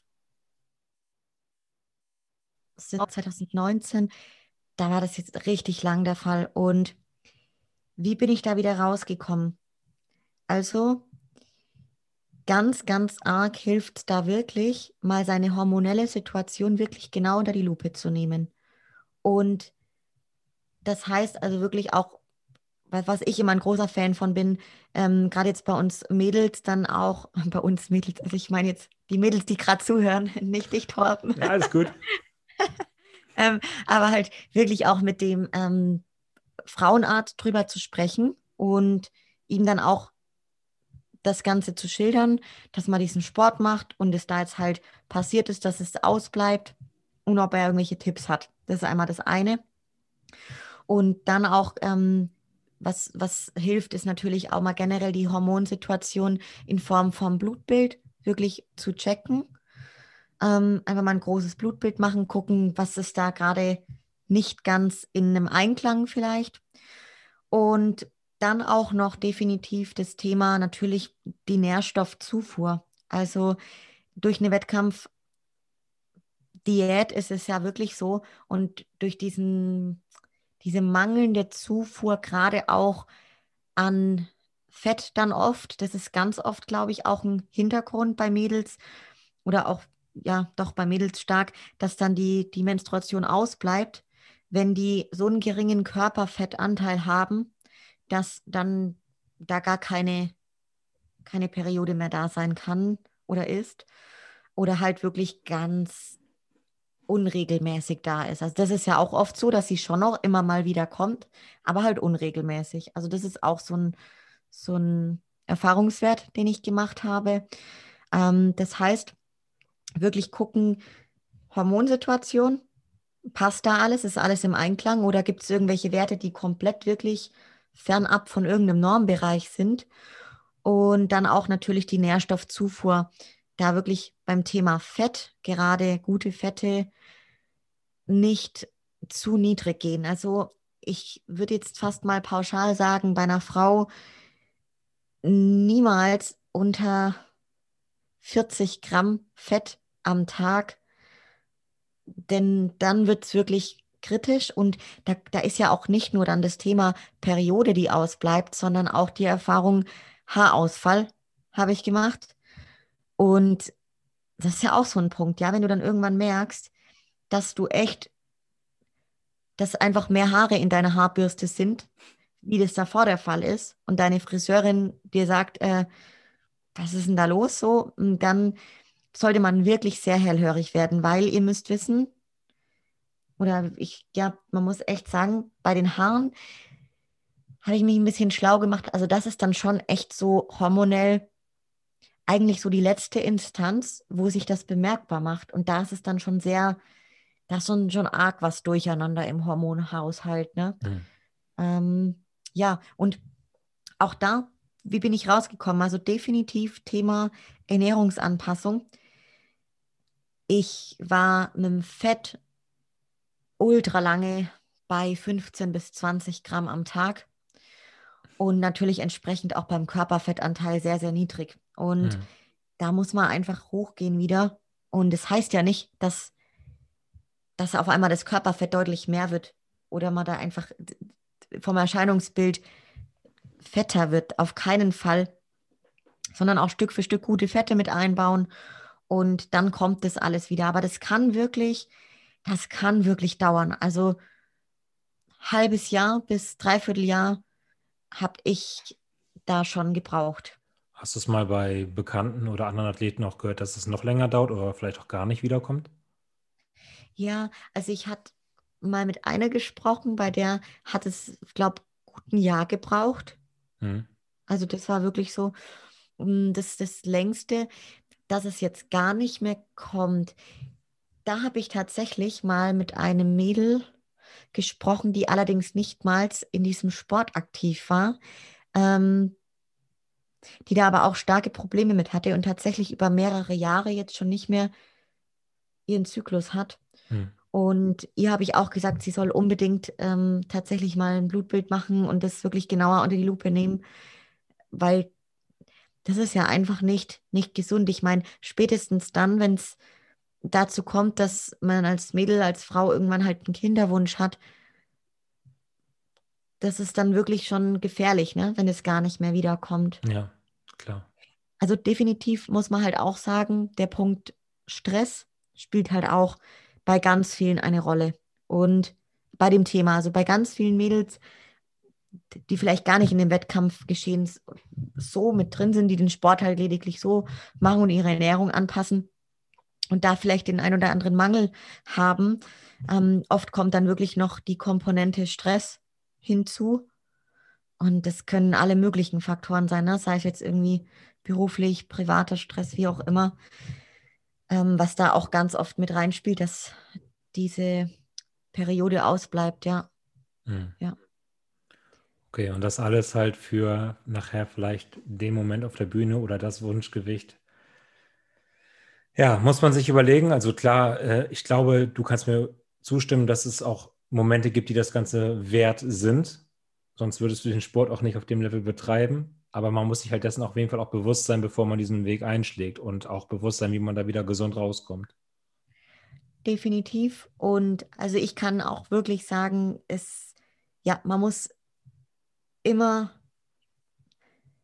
abwägen, ist einem der Preis das Ganze wert. Und das ist ganz arg wichtig und man muss immer wissen, dass man alles, und da bin ich immer, bei allem im Leben, man ist ja immer selber dafür verantwortlich. Ne? Und das muss man sich gerade bei dem Sport ganz arg bewusst machen. Ja. Und, das, man kann auch, sorry, man kann auch den Sport auch auf einer, auf einer Ebene betreiben, wo es gesünder ist, definitiv. Und da muss man für sich einfach abwägen, wie weit man da halt gehen möchte. Ne? Ja. Absolut. Und was ich dazu noch sagen wollte, wenn man halt nicht so wirklich sich sicher ist, wie man das Ganze machen soll, holt euch wirklich einen Coach daran. Ja, das ist selbst, selbst auf Amateurlevel kann sowas Sinn machen, wenn man halt sagt, man möchte da ein bisschen mehr ähm, das am Maximum rausholen. Holt euch jemanden, aber holt euch nicht so einen, es gibt sicherlich gute Dorfcoaches, aber holt euch nicht so einen ähm, Gym Bro, sag ich jetzt mal, der irgendwie da ein bisschen was drauf hat, sondern auch jemanden, der den Körper versteht, gerade was Hormone angeht und so weiter. Absolut. Also ich bin auch, ich würde es jedem einfach nur nahelegen, immer einen Coach holen. Ja, da will ich auch gleich, äh, habe ich super eingeleitet, diese Überleitung, zum nächsten kommen. Und das ist für mich auch etwas, was ich für, für mich am interessantesten an dir war. Du gibst sehr viel an Coaches ab und das nicht nur in sportlicher Ebene, sondern du hast auch was Persönlichkeitsentwicklung angeht, glaube ich, schon so ein Coaching-Programm durchlaufen vor einiger Zeit. Das habe ich im Podcast mit Lisa bei dir gehört. Und ähm, ich glaube, auch jetzt gerade hast du irgendwie so eine kleine Beratung oder Lifestyle-Coachin an der Hand. Magst du darüber mal ein bisschen was erzählen, was du da gemacht hast bzw. machst? Ja, also ich sag mal so, diese sportliche Entwicklung ist für mich auch irgendwie gehört auch zum Thema Persönlichkeitsentwicklung bei mir mit dazu, definitiv. Und ich habe dann, also ich merke immer wieder, warum ich diesen Sport auch so arg lieben gelernt habe, weil für mich diese persönliche Entwicklung durch den Sport und durch das, was ich da mache und dass ich immer, immer wieder, und da meine ich wirklich ganz explizit, ähm, natürlich auch eine Wettkampfvorbereitung, aber auch diesen Moment auf so eine Bühne rauszugehen, immer, immer wieder halt aus meiner Komfortzone rausgehe und wachse sozusagen und mich weiterentwickle. Und das habe ich schon recht früh für mich erkannt und bei dem Thema Persönlichkeitsentwicklung, mir war das vor vielen Jahren auch definitiv schon so ein Begriff. Ähm, ich habe darüber schon sehr viel immer mit meinem Mann gesprochen und habe allerdings noch nie so ganz bewusst für mich daran gearbeitet und für mich herausgefunden, okay, ähm, was ist mir eigentlich wirklich wichtig und nach welchen Werten will ich eigentlich leben und nach welchen Werten will ich mein Leben aufbauen. Und das Ganze hat damit eben ganz viel zu tun und quasi so herauszufinden, wer bin ich eigentlich, wenn ich jetzt eben nicht die Bikini-Athletin Johanna bin, nicht die Johanna aus, aus dem Job, aus dem Business, sondern einfach, wer bin ich dann, wenn ich eben nicht diese Rollen erfülle? Und ich muss sagen, im Jahr 2019 habe ich jobbedingt glücklicherweise ein Führungskräftetraining erlebt von, das kennen vielleicht viele, von Dale, Dale Carnegie sagt vielleicht dem einen oder anderen etwas, ähm, ist ganz, ganz bekannt, auch gerade beim Thema Persönlichkeitsentwicklung, aber auch gerade eben Leadership oder eben Führungskräfte zu, zu coachen. Und da gab es, es waren, glaube ich, insgesamt sieben Tage, Frühjahr und, Frühjahr und Herbst jeweils immer drei Tage, gab es auch Coaches, die vor Ort waren, die uns in einer großen Gruppe eben gecoacht haben. Und da habe ich gemerkt, wie mir das gefällt, dieses Thema Persönlichkeitsentwicklung und wirklich auch das Thema immer mehr aus mir rauszukommen und auch an mir selber zu arbeiten. Also jetzt nicht nur an diesem oberflächlichen und äußerlichen Erscheinungsbild, wie es jetzt bei dem Wettkampfsport, beim Bodybuilding der Fall ist, sondern gleichzeitig einfach auch ein bisschen mehr in mir drinnen so. Und dann dachte ich, okay, ähm, das ist mega wichtig und habe da dann auch meine jetzige Mentorin und, und auch Coach, Frau quasi kennengelernt durch dieses Dale Carnegie-Programm. Ähm, die hat mich fasziniert und zu ihr habe ich einfach den Kontakt gehalten und gleichzeitig habe ich mich immer mehr mit dem Thema schon selber beschäftigt, habe dazu dann viel gelesen und ja, mich viel mit Leuten drüber unterhalten, die eben bei den Themen schon Erfahrungen gemacht haben. Und auch bin in mich gegangen und habe für mich herausgefunden, äh, herausgefunden, was ist mir eigentlich wichtig und an was möchte ich gerne arbeiten. Und dann bin ich ganz schnell zu dem Punkt gekommen, der mich immer wieder in meinem Leben begleitet hat. Und sei es im Wettkampf Bodybuilding, sei es in meinem Job, in meinen eigenen äh, Business-Projekten, die ich habe, immer wieder der Punkt, wo ich mich schwer getan habe, so ein bisschen das nötige Selbstvertrauen, Selbstbewusstsein auch an den Tag zu legen. Und da habe ich gemerkt, das sind die, die Punkte, wo ich dran arbeiten möchte, weil dann glaube ich, gehe ich mit deutlich mehr Leichtigkeit die Themen an und kann auch noch mehr Potenzial aus mir rausholen. Und ja, dann habe ich genau, ich überlege gerade, Mitte 2020 angefangen, eben mit meiner Mentorin zusammenzuarbeiten. Und das ist das aller, aller Wichtigste. Ich kann es im Endeffekt nur jedem nahelegen, sich einfach generell mit dem Thema Persönlichkeitsentwicklung und mit dem, wer bin ich und was will ich und was ist mir wichtig im Leben, einfach damit auseinanderzusetzen, mit diesen Fragen. Dafür braucht man zuallererst vielleicht mal gar niemanden, sondern einfach mal selber in sich zu gehen, weil das ist so wichtig und ich finde, das ist in unserer Gesellschaft auch viel zu selten der Fall. Und ich für meine Person hoffe es ganz arg, dass viele Leute durch diese Pandemie auch mal zu sich selbst vielleicht finden durften und äh, mal wenn in sich reingehört haben bei dem Thema. Und jetzt habe ich da auch ein bisschen ausgeholt nochmal zurückzukommen auf meine Mentorin, genau, wir haben sozusagen eigentlich am Anfang einmal die Woche miteinander ein Coaching gehabt, wie so eine Coaching-Session. Ja. Das ging 60 bis 90 Minuten, manchmal auch sogar ein bisschen länger. Und es kann man sich so vorstellen, dass auch schon ganz zu Beginn der Zusammenarbeit ist natürlich schon ziemlich klar definiert jetzt von meiner Seite aus gewesen, an was will ich arbeiten? Also was sind die Punkte, in denen ich mich unbedingt weiterentwickeln möchte? Und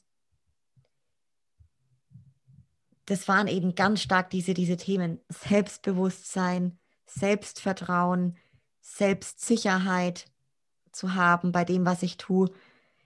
Dann das Thema, wenn man halt so Selbstzweifel hat, generell Unsicherheiten hat, bei dem, was man tut oder irgendwelche Ängste da sind, wo man sich vielleicht nicht selbst erklären kann, warum hat man da jetzt Angst vor? Solche Themen. Und auch gleichzeitig noch den, das Thema, ähm, wenn man sich vielleicht öfters mal wenn alleine fühlt. Also mir ging das halt so, dass ich mich manchmal irgendwie alleine gefühlt habe oder einfach unsicher war, ähm, wenn ich was alleine gemacht habe. So.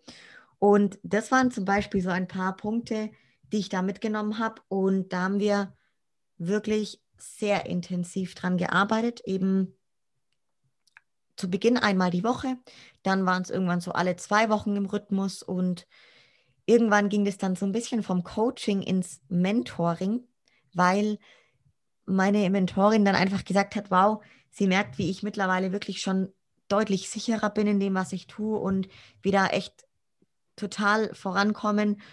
Und das dann so ein Mentoring wurde im Sinne von, dass ich immer wieder so meine Erfolgserlebnisse ihr berichtet habe und sie mich bestärkt hat und wir quasi gemeinsame Erfolge gefeiert haben.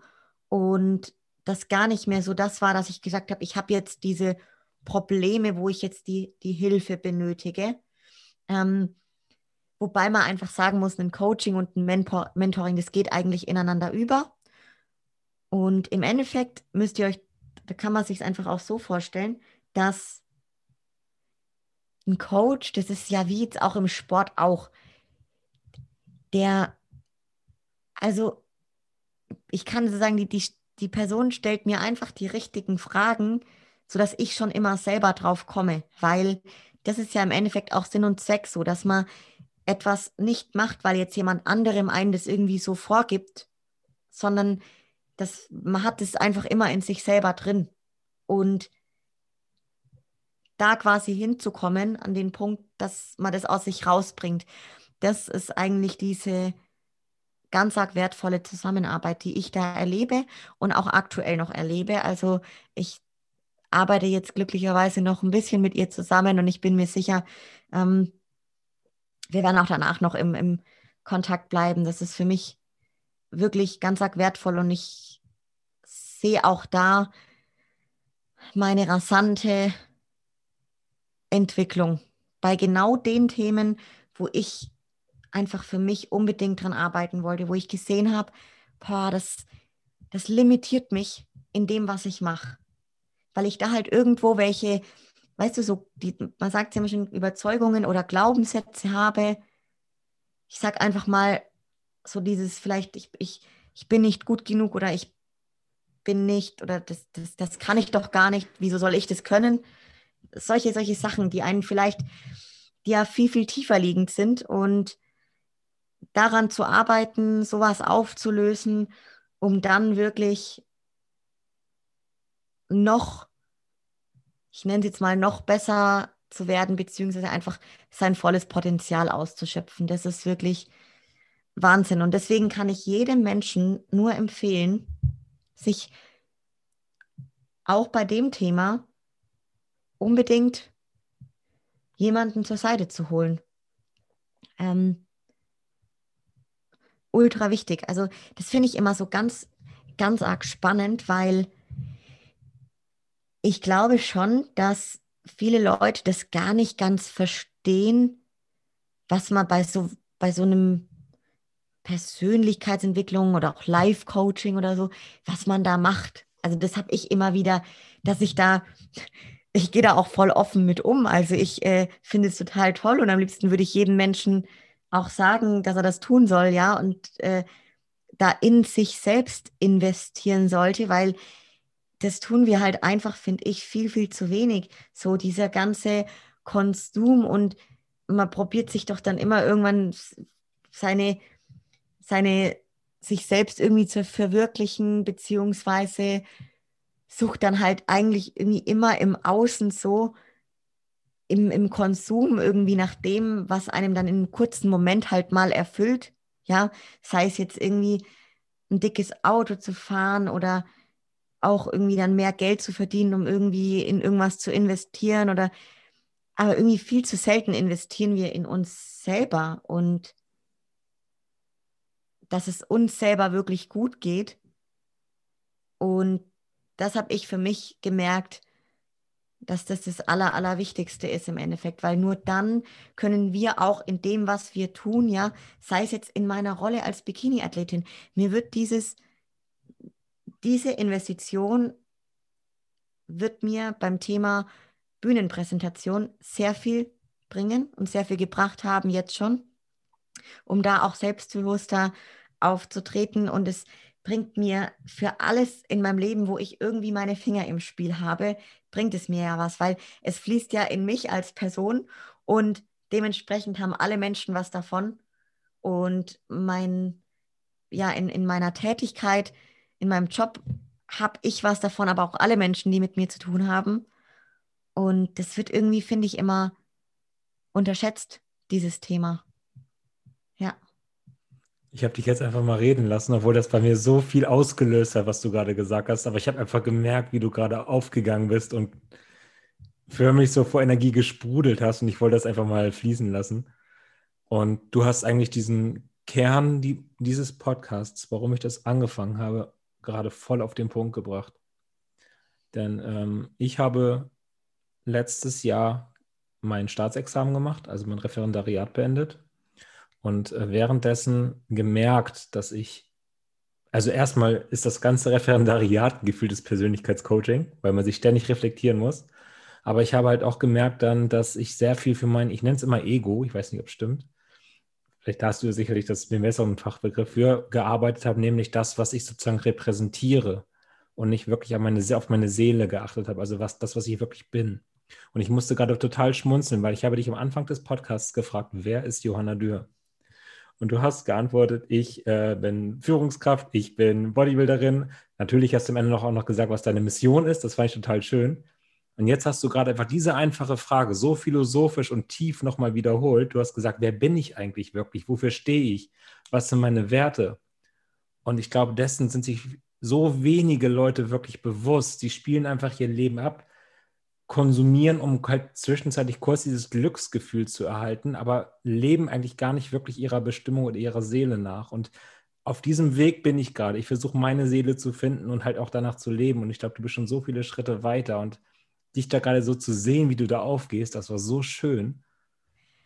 Voll schön. Also freut mich auch total, das, das natürlich jetzt so zurückgespiegelt zu bekommen. Und also ich kann es dir natürlich auch ganz arg empfehlen, dann, dass du da ja, weiter eben dem nachgehst, weil das ist wirklich, ich kann sagen, man, man strahlt ja dann auch einfach so viel aus, wenn man einfach dann für sich merkt, was macht einem wirklich Freude und was, was erfüllt einen. Und alles, was du halt aus einer gewissen Erfüllung rausmachst, das macht sich bemerkbar, dass das deutlich, ja, auch authentischer ist und das kommt einfach anders rüber. Du transportierst alles ganz anders, wenn es aus der Fülle kommt, wie aus einer, ich nenne es einfach mal leeren Hülle. Ja, ähm, das ist einfach so. Und so, so viele Menschen sind leider heutzutage, wie du es gerade gesagt hast, auch, die sind sich dem gar nicht bewusst, woran liegt es, dass ich eigentlich voll unzufrieden bin. Also wie oft erlebe ich das, dass Leute eben ihre Unzufriedenheit dann probieren eben mit, mit Sachen wie ja irgendwas was Äußerliches ähm, zu, zu kompensieren. Und das ist total schade. Man sollte da wirklich ganz anders ansetzen. Und diese kurzfristigen, ja, diese kurzfristigen Momente, die man dann dadurch hat, wenn man sich irgendwas dann in dem Moment gönnt oder so, ja, was ja auch sein darf, um Gottes Willen, also man darf sich ruhig was gönnen, aber das hält ja nur kurzfristig an. Und wenn du halt, wie du es gerade sagst, auch da ähm, etwas für dich findest, dass deine Seele irgendwie auch, auch froh ist und, und sich gut da fühlt und du nach deinen Werten auch leben kannst und handeln kannst, dann wird man wirklich sehr schnell merken, wie toll sich das anfühlt und diese ja, positive Energie, die ist automatisch da. Da kann man gar nichts mehr dagegen machen. Ich habe das auch letztens ähm, für mich wirklich gemerkt. Ich habe dann eben zu meiner Mentorin gesagt, so, ich gesagt, weißt du, ich nenne es jetzt einfach mal den Johanna-Virus und alle, die mir jetzt in die Quere kommen, die werden automatisch damit infiziert und sie können überhaupt nichts dagegen machen. Ne? Und, Nicht die ähm, nächste Pandemie, bitte.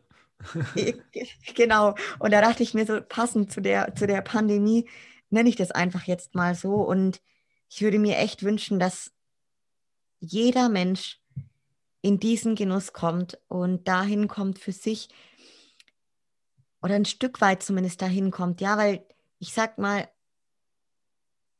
das ist, glaube ich, eine, eine, eine Lebensaufgabe. Also ich denke auch bei mir so, das wird immer wieder wird man sich da wahrscheinlich in gewisser Weise vielleicht auch wo neu finden. Und das ist auch total in Ordnung. Es wäre ja wirklich langweilig, wenn ich jetzt mit 26 Jahren irgendwie in einer Sache oder in zwei, drei Sachen so meine Erfüllung gefunden hätte. Also ich denke, das ist wie alles immer ein Prozess. Und das finde ich so wichtig, dass man da offen ist und das einfach auch zulässt und sich damit einfach mal beginnt zu beschäftigen. So, wer bin ich, was ist mir eigentlich wichtig und vielleicht, was ich halt auch gemerkt habe in den letzten Jahren, wenn ich, wenn es mir eben bei irgendwas nicht so gut ging, wenn ich bei irgendwas gemerkt habe, boah, das stößt mir jetzt irgendwie ganz arg irgendwie auf und ich weiß gerade gar nicht genau warum.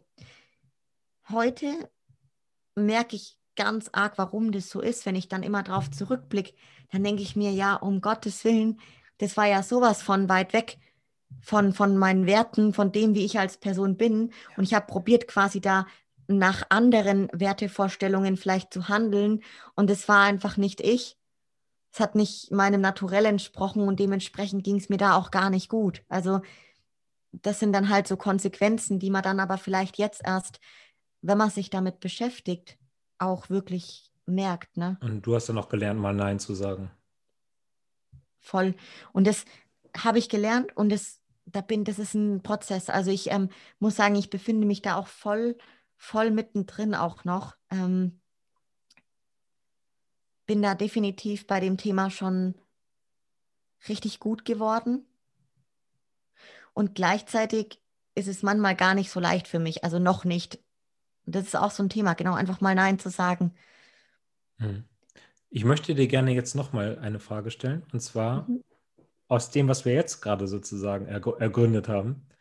Wer ist Johanna Dürr? Was sind deine Werte? Ja, also das ist eine sehr gute Frage und ich bin gerade kurz still gewesen, weil ganz spannend, ich teile das auch gerne hier. Ähm, in dem Coaching haben wir genau sowas gemacht, dass ich mir immer wieder diese Frage gestellt habe, wer ich bin. Und das Ganze hat dazu geführt, dass ich angeregt worden bin, dass ich im Endeffekt so viel mehr bin, wie eben in Anführungsstrichen nur diese Rollen, die ich in meinem Leben erfülle, sondern alles sein kann, was ich nur möchte. Und wenn du mich jetzt so fragst, auch gerade wer ich bin ich, gerade nach meinen Werten, dann bin ich definitiv eine ganz arg dankbare Person, die wahnsinnig arg das Leben schätzt, dass ich, so wie es aktuell ist, führen darf. Ich wirklich fühle mich, als wäre ich in so einem Schlaraffenland, ja. Und das ist einfach, weil ich für, für mich das, was mir wichtig ist in meinem Leben, das habe ich aktuell wirklich. Und das ist ganz arg natürlich, dass, dass es mir gut geht, seelisch, physisch, psychisch, alles, dass es meinen, meinem nahen Umfeld, meinen, meinen lieben Leuten gut geht, meiner Familie. Da wünsche ich mir gerade noch ganz arg, dass mein Zwillingsbruder bald wieder gesund ist, weil er schon länger ein bisschen krank ist. Und das sind so Sachen, dieses Thema Dankbarkeit, das ist bei mir ganz, ein ganz großer Wert. Und auch ähm, das Thema Wachstum und Entwicklung, weil ich da so aktuell einfach bei mir diese, diesen Prozess, in dem ich be mich befinde, total arg selber wahrnehme und spüre, dieses, dass ich das wirklich, wirklich bewusst wahrnehme, wie ich auch mich entwickle. Das habe ich zuvor selber noch nicht so gesehen, sondern oft erst wirklich ganz spät im Rückspiegel auch erkannt. Mhm. Ähm, also das definitiv. Und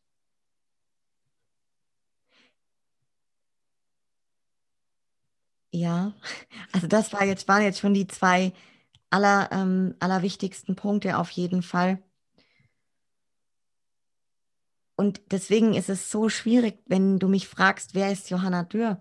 Das ist so schwierig, da eins zu sagen, weil ich ja. da aktuell einfach deutlich mehr, mehr sehe in mir, wie lediglich diese Rollen, die ich in meinem Leben gerade einnehme. Und da auch wirklich so viele Ideen habe, wie ich das auch nach außen bringen kann. Und eine Idee davon ist eben der Podcast, weil mir so wichtig ist, dass die Leute auch mal in meinen Kopf gucken können und genauso auch die Leute auch in den Kopf von anderen gucken können.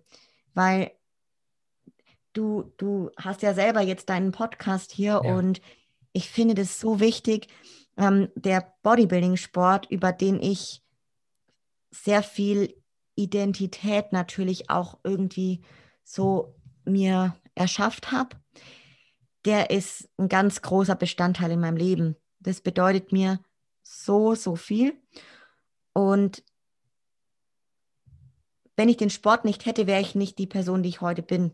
Also gerade beim Thema Persönlichkeitsentwicklung, wie vorhin schon gesagt, hat der Sport oder trägt der Sport wirklich ganz arg dazu bei, zu meiner Entwicklung. Und der Sport ist halt, du kennst es ja selber in Social Media, die Leute sehen so deine Wettkampfbilder, die sehen dann eben dann auch die Bilder, die man dann halt sonst noch so preisgibt und von sich postet. Und das ist halt alles das, das äußerliche Erscheinungsbild. Und mir war es so wichtig, ich habe nämlich lange überlegt, mache ich YouTube oder mache ich einen Podcast, weil ich möchte gerne meine Gedanken teilen und ich möchte gern mehr zu meiner Person teilen, weil ich gemerkt habe, ich mag das nicht, dass man da nur auf diese Äußerlichkeiten und dieses Oberflächliche dann irgendwie in Anführungsstrichen reduziert wird manchmal. Und ich möchte gerne der Welt zeigen, dass da viel, viel mehr dahinter steckt. Und dann habe ich mir gedacht, Mensch, beim YouTube ist es ja wieder so. Da bist du ja wieder ersichtlich im Video, zeigst dann vielleicht dich als Person, den ganzen Körper wieder. Und ich wollte unbedingt auf dieser auditiven Ebene sein und bleiben erstmal und eben in den in den Kopf rein von den Leuten und da halt wirklich in der in Form von Sprache ein bisschen meine Erfahrungen teilen. Und das, das war eben so ein Projekt, wo ich dann glücklicherweise auch verfolgt habe, ja, da die Leute so ein bisschen mitzunehmen. Mich hast du auf jeden Fall damit abgeholt noch erreicht. Und ich finde auch gerade das, was du wieder gesagt hast, es war so wichtig und wertvoll. Und man hat gerade gemerkt, ähm, dass diese Frage, die dem Anfang so leicht über die Lippen ging, dich jetzt halt richtig ins Grübeln gebracht hat. Und ein Satz, den ich besonders schön von dir fand, war wirklich, dass du gesagt hast, ich kann es gar nicht wirklich sagen, weil ich kann alles sein, was ich möchte. Und das ist einfach so dahingesagt, aber es ist so kraftvoll. Und das ist genau das. Also ihr könnt, man kann alles sein, was man will. Hauptsache es haut dort irgendwie mit den Werten irgendwo hin und die Welt ist halt so offen und so unendlich. Klasse. Voll. Das ist, das ist so wichtig. Da. Und das, das ist, würde ich so, mir so arg wünschen, dass jeder Mensch das für sich wirklich erkennen darf, so dass er viel mehr ist, wie nur diese Rollen, die er halt vielleicht zu diesem Tag ähm, erfüllt. Ne? Das und das würde auch wichtig. bedeuten, dass es keinen Neid und keine Missgunst mehr gibt, weil man kann alles. Das, oh, das ist auch ein Riesenwunsch, dass es das nicht mehr gibt. Aber das wird natürlich echt schwierig. Aber ähm, das wäre, der, wäre ganz, ganz arg schön, ja. Ja. ja. Weil genau wie du es wie sagst, ne, wenn ja jeder, wenn ja jeder das für sich kapiert, dass er wirklich alles sein kann, was er will, dann gibt es das ja nicht mehr, weil dann, wenn diese Vergleiche auch einfach aufhören, sondern du einfach für dich sagst, hey, ich habe Bock auf das und ich gehe dem nach und ich werde das sein, da, dann gibt es das einfach nicht mehr. Wenn jeder erfüllt ist, was soll er dann noch haben? Ja, richtig. Du voll, weil das ist so, oder du kannst es ja auch echt wahrscheinlich aus eigener Erfahrung sagen, ein Mensch, der in dem, was er tut, erfüllt ist und in dem, was er tut, froh ist und glücklich ist, der hat überhaupt keinerlei Gründe, dafür irgendjemand anderen in gewisser Weise auf jemanden neidisch zu sein oder jemand anderen irgendwie hm. schlecht dastehen zu lassen oder kleiner zu machen. Ganz im Gegenteil, man will unbedingt die Leute damit anstecken und pushen und dabei vielleicht unterstützen, auch dahin zu kommen. So geht es ja. mir. Ja, leider kann ich noch nicht aus voller Erfahrung darüber sprechen. Ich bin auf dem Weg dahin und ähm, ich mache schon deutliche Fortschritte, aber genau das war halt auch der, der Beweggrund, jetzt damit anzufangen. Für die Leute, die jetzt sagen, ähm, wow, irgendwie war mir das gar nicht so wirklich bewusst und ich würde auch gerne ein bisschen mehr mir selbst bewusst werden, ein bisschen mehr zu mir finden. Gibt es da irgendwelche so kleine Tools oder so, die du Leuten an die Hand geben kannst, sei es irgendwie aus der Komfortzone rauszukommen oder irgendwelche Rituale, die du eingeführt hast, die dir geholfen haben, gerade damit irgendwie anzufangen? Oder ein gutes Buch, was du empfehlen kannst? Oh, tausend Fragen, Entschuldigung. Also, so gerade damit anzufangen, auf jeden Fall was ich immer schön fand, das habe ich zu Beginn auch gemacht, sind wirklich Meditationen. Wirklich guter Punkt, weil da lernt man ganz arg auch mal zu sich selbst zu finden, zu einer Ruhe zu kommen. Und das hat mir schon mal sehr geholfen. Ähm, kann ich empfehlen, entweder morgens oder abends. Da muss man für sich ein bisschen rausfinden, was einem besser gefällt. Ähm, das ist halt wirklich auch finde ich ganz hochwertig, wenn man es zum Beispiel morgens macht, weil man dann ganz anders überhaupt in den Tag startet, wenn man nämlich den Morgen beginnt mit etwas, wo man nur bei sich ist und nicht irgendwie aus dem Bett fällt und direkt irgendwie etwas für andere tut oder ja, den Kopf schon bei ganz anderen Dingen hat. Das ist was, was mir geholfen hat. Dann hast du gerade schön gesagt, das Thema Rituale. Also auf jeden Fall Rituale einführen. Und zwar kann ich ganz stark, ganz, ganz stark empfehlen, ein Morgenritual und vielleicht auch ein Abendritual zu machen, weil es ist wirklich ganz essentiell, wie du in den Tag startest. Also ich finde, es gibt nichts Wertvolleres. Es ist wie so eine, wie eine Game Changer Gewohnheit für mich gewesen. Wie starte ich in den Tag? Wie startest du denn in den Tag? Genau, also kann ich gerne auch sagen, eine lange Zeit war es wirklich mit einer kurzen Meditation von etwa 15 Minuten. Danach sportlich meine Low-Pressure-Fitness-Routine von fünf bis zehn Minuten und danach eine zehnminütige, ein zehnminütiges Ritual, wo ich mir selber etwa vier Fragen gestellt habe. Und es hat so begonnen mit, Wofür bin ich heute dankbar? Und da kann man sagen, drei bis fünf Sachen schreibt man auf. Ähm, dann zum Beispiel auch, wie will ich mich heute fühlen? Auch wieder aufschreiben, wie will ich mich heute fühlen? Was tue ich dafür, dass ich mich so fühle? Und dann auch die Affirmation für den heutigen Tag. Also eine Affirmation kann zum Beispiel so etwas sein wie, ich mache ein Beispiel, alles, was ich mir heute vornehme, funktioniert. Voll simpel und das schreibst du dir wirklich so richtig vor dir auf, ersichtlich und das hat echt eine krasse Wirkung. Und da muss ich ganz so kurz einmal reingrätschen. Ja. Ähm, da gibt es auch ein ganz nettes Buch, die sechs Minuten, Medita äh, sechs Minuten Tagebuch wo genau diese Fragen halt auch von, gestellt werden. Mache ich auch jeden Morgen, um mir die Sachen aufzuschreiben. Mega schön, ähm, dass du es gesagt hast, weil das Sechs-Minuten-Tagebuch habe ich auch jetzt seit einigen Wochen. Und das ist genau wie du es gerade gesagt hast, mit noch zusätzlich, glaube ich, etwas, wo man dann auch, genau, die Abendroutine ist mit dabei. Also das heißt, so wie man den Morgen, wie man in den Tag startet, wie man den Tag abschließt und auch mit was man dann vielleicht am nächsten Tag besser machen kann. Das ist einfach hilft selber dabei zu reflektieren, seinen Tag zu reflektieren. Und da kann man auch echt anfügen, das ist ja nun mal so, dass blöderweise wir Menschen so gestrickt sind von unserem Naturell, dass wir ganz oft gerne die Dinge, die passieren, die schlecht sind, die nicht gut gelaufen sind, die negativen Dinge, den positiven vorziehen. Ja, also wir gewichten die negativen Erlebnisse und Dinge einfach blöderweise oftmals mehr wie andersherum. Und das, wenn man für sich auch ein bisschen erkennt, dass man da das aber auch komplett umdrehen kann. Und da hilft einem eben auch gerade diese, dieser, dieser Fokus, den zu verändern.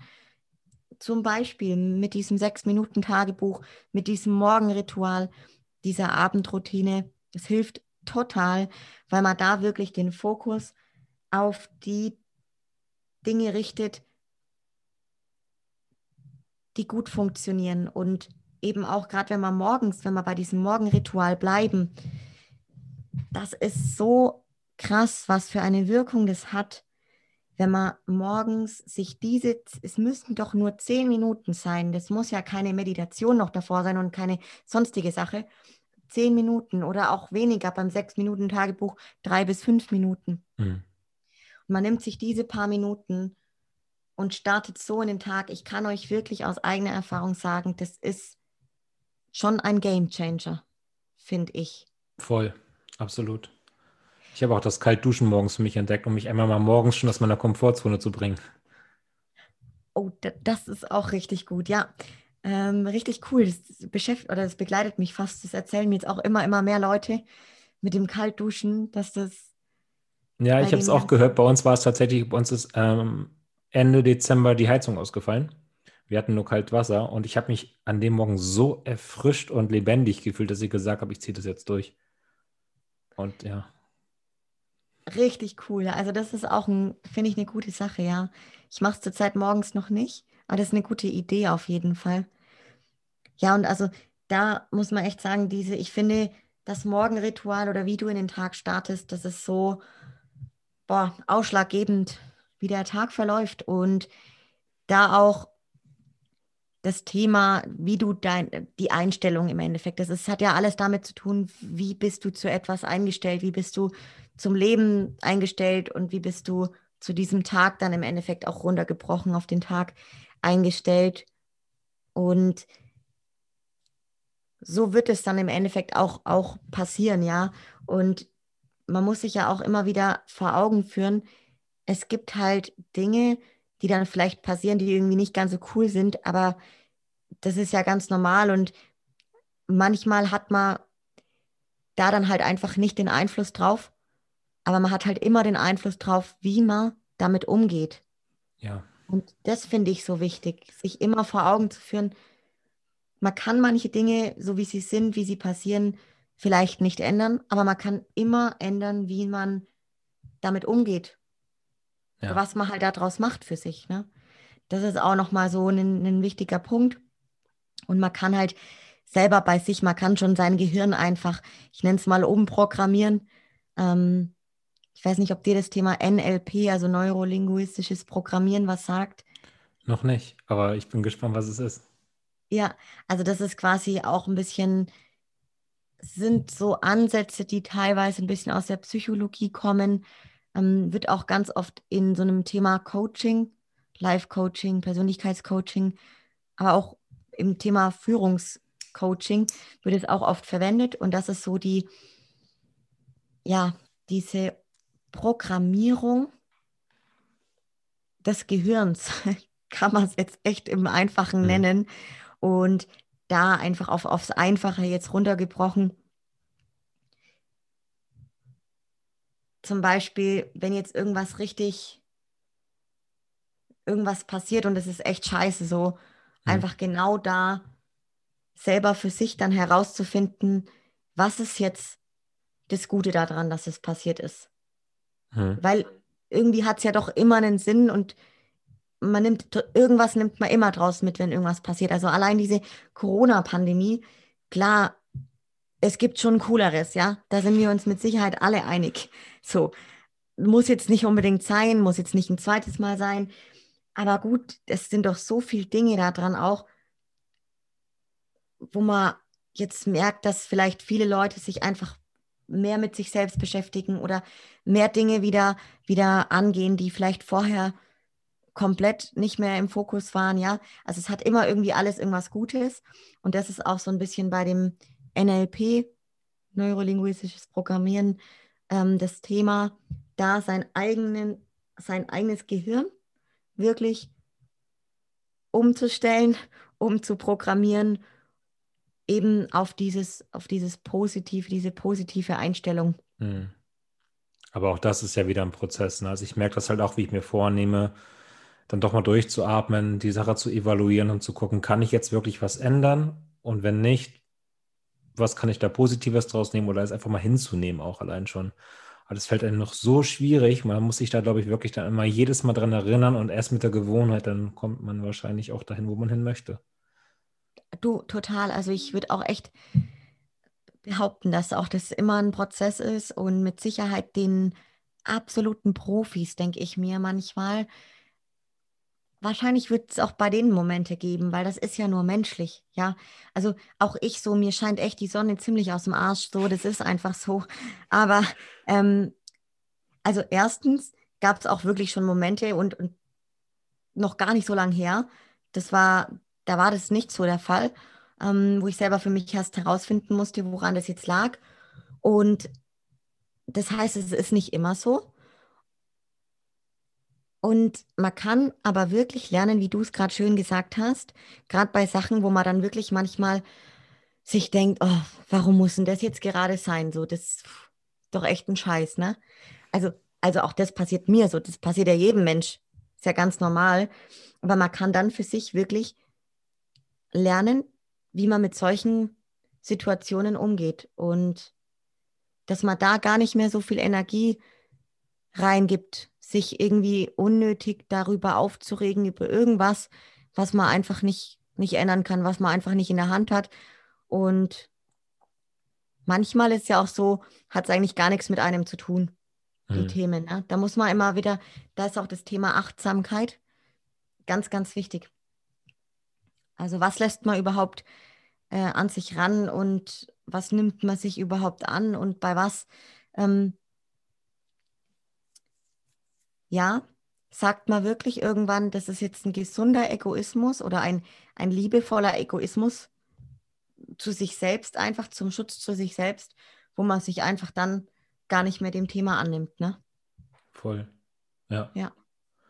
ja. Hast du da irgendwelche Literatur, die du noch empfehlen kannst, wo du sagst, das Buch war für dich noch ein Gamechanger? Also ich habe jetzt gerade überlegt, ob jetzt wirklich ein Buch richtig, wo ich jetzt eins habe, das richtig ein Game Changer war. Du hast das Sechs-Minuten-Tagebuch in die Kamera gehalten. Ich würde wirklich sagen, kommt ganz oben drauf.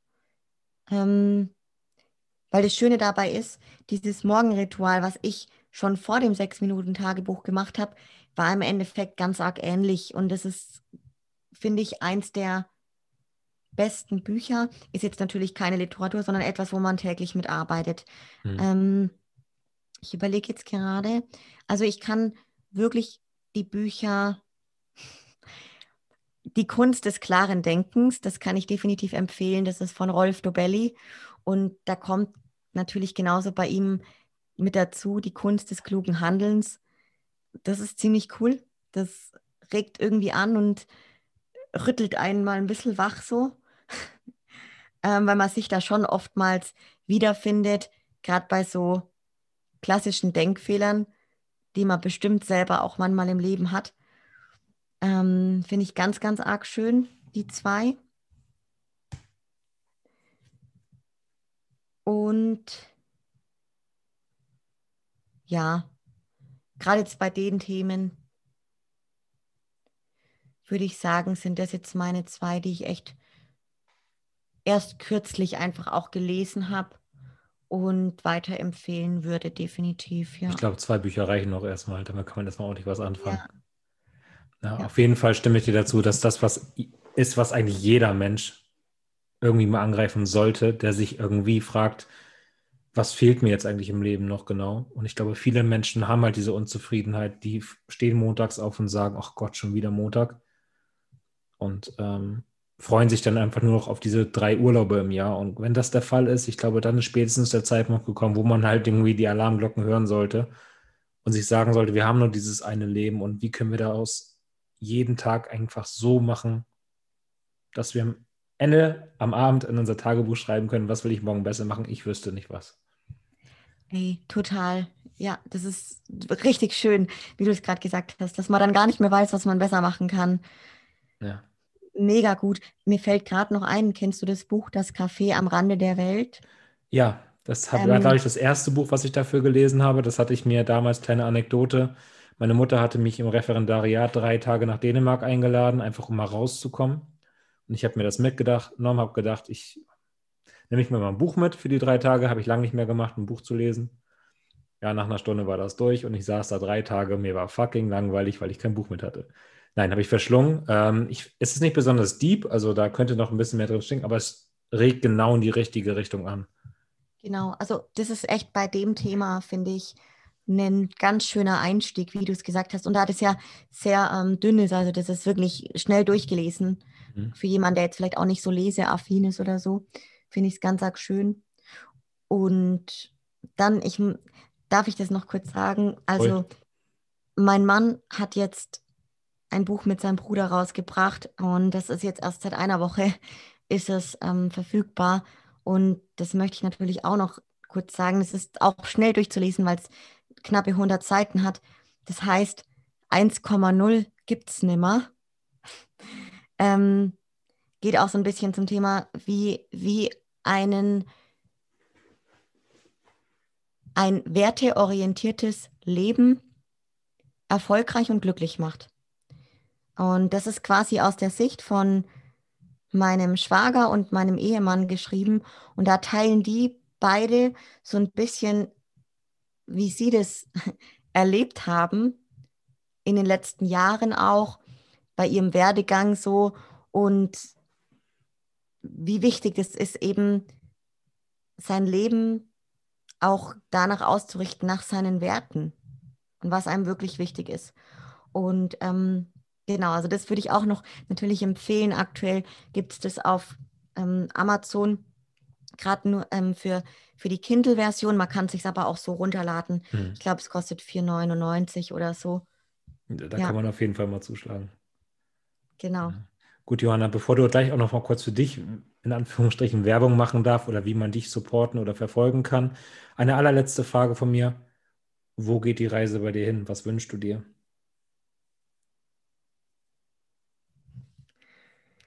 Auch wenn dir die Sonne schon aus dem Arsch scheint, wie du schon so schön sagtest.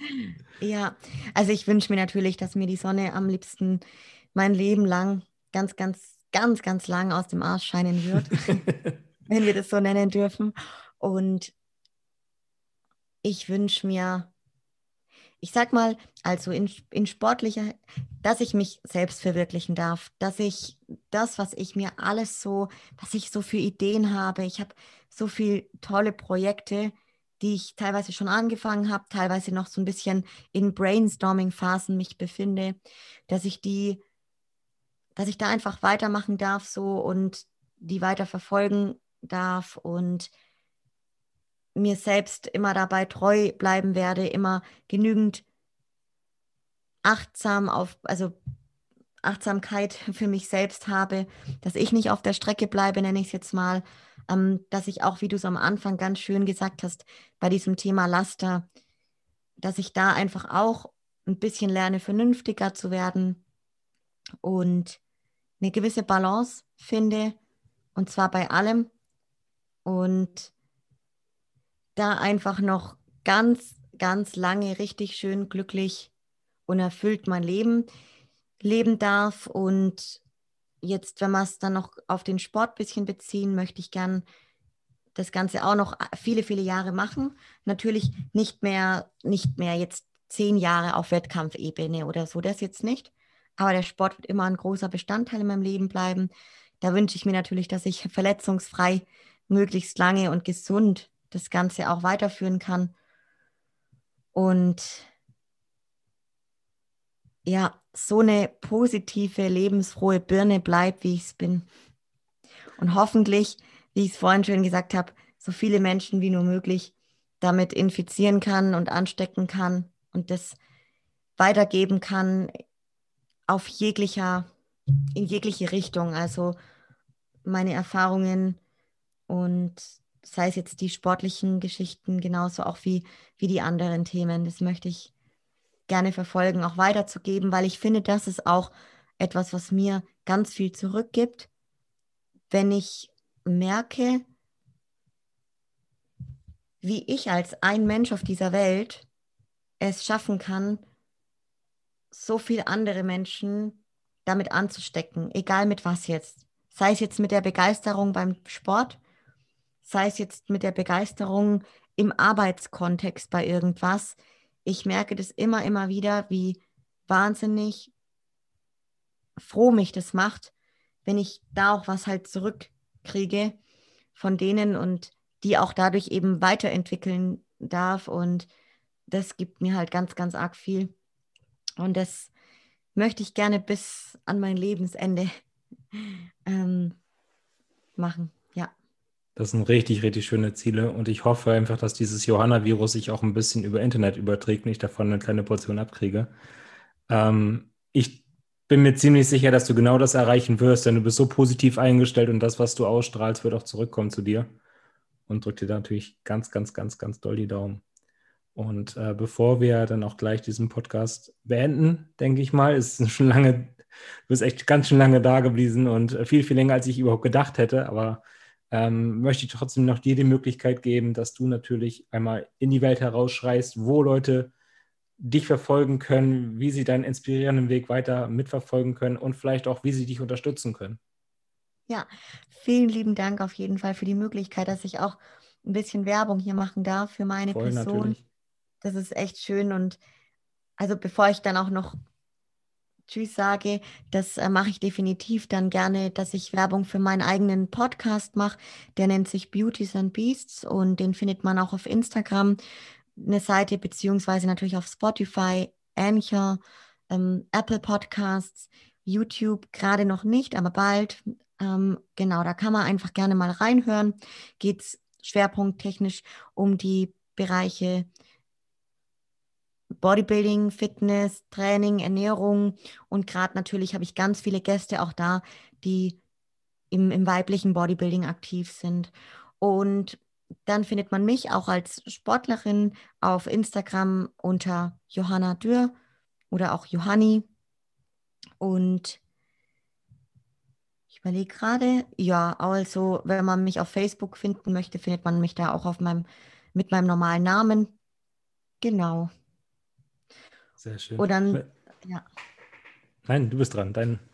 Genau, und wenn es irgendwie ja, man darf jederzeit auf mich zukommen. Ich bin wirklich, ähm, ist auch ein großer Wert, weil du mich vorhin so ein bisschen zum Thema Werte, das, da, da kennt man mich für mittlerweile. Ich bin ultra offen und ehrlich und ich teile sehr, sehr gerne all meine Erfahrungen. Und wenn ich irgendwo weiterhelfen kann durch das, dass ich da eine Erfahrung gemacht habe, den einen oder anderen Tipp habe, dann darf man jederzeit auf mich zukommen. Das ist auf jeden Fall, möchte ich das gesagt haben, ja. Und ich freue mich. Ich über jedes Feedback, über jeden, der mal bei mir im Podcast reinhört oder auch mich in irgendeiner Weise unterstützt. Genau.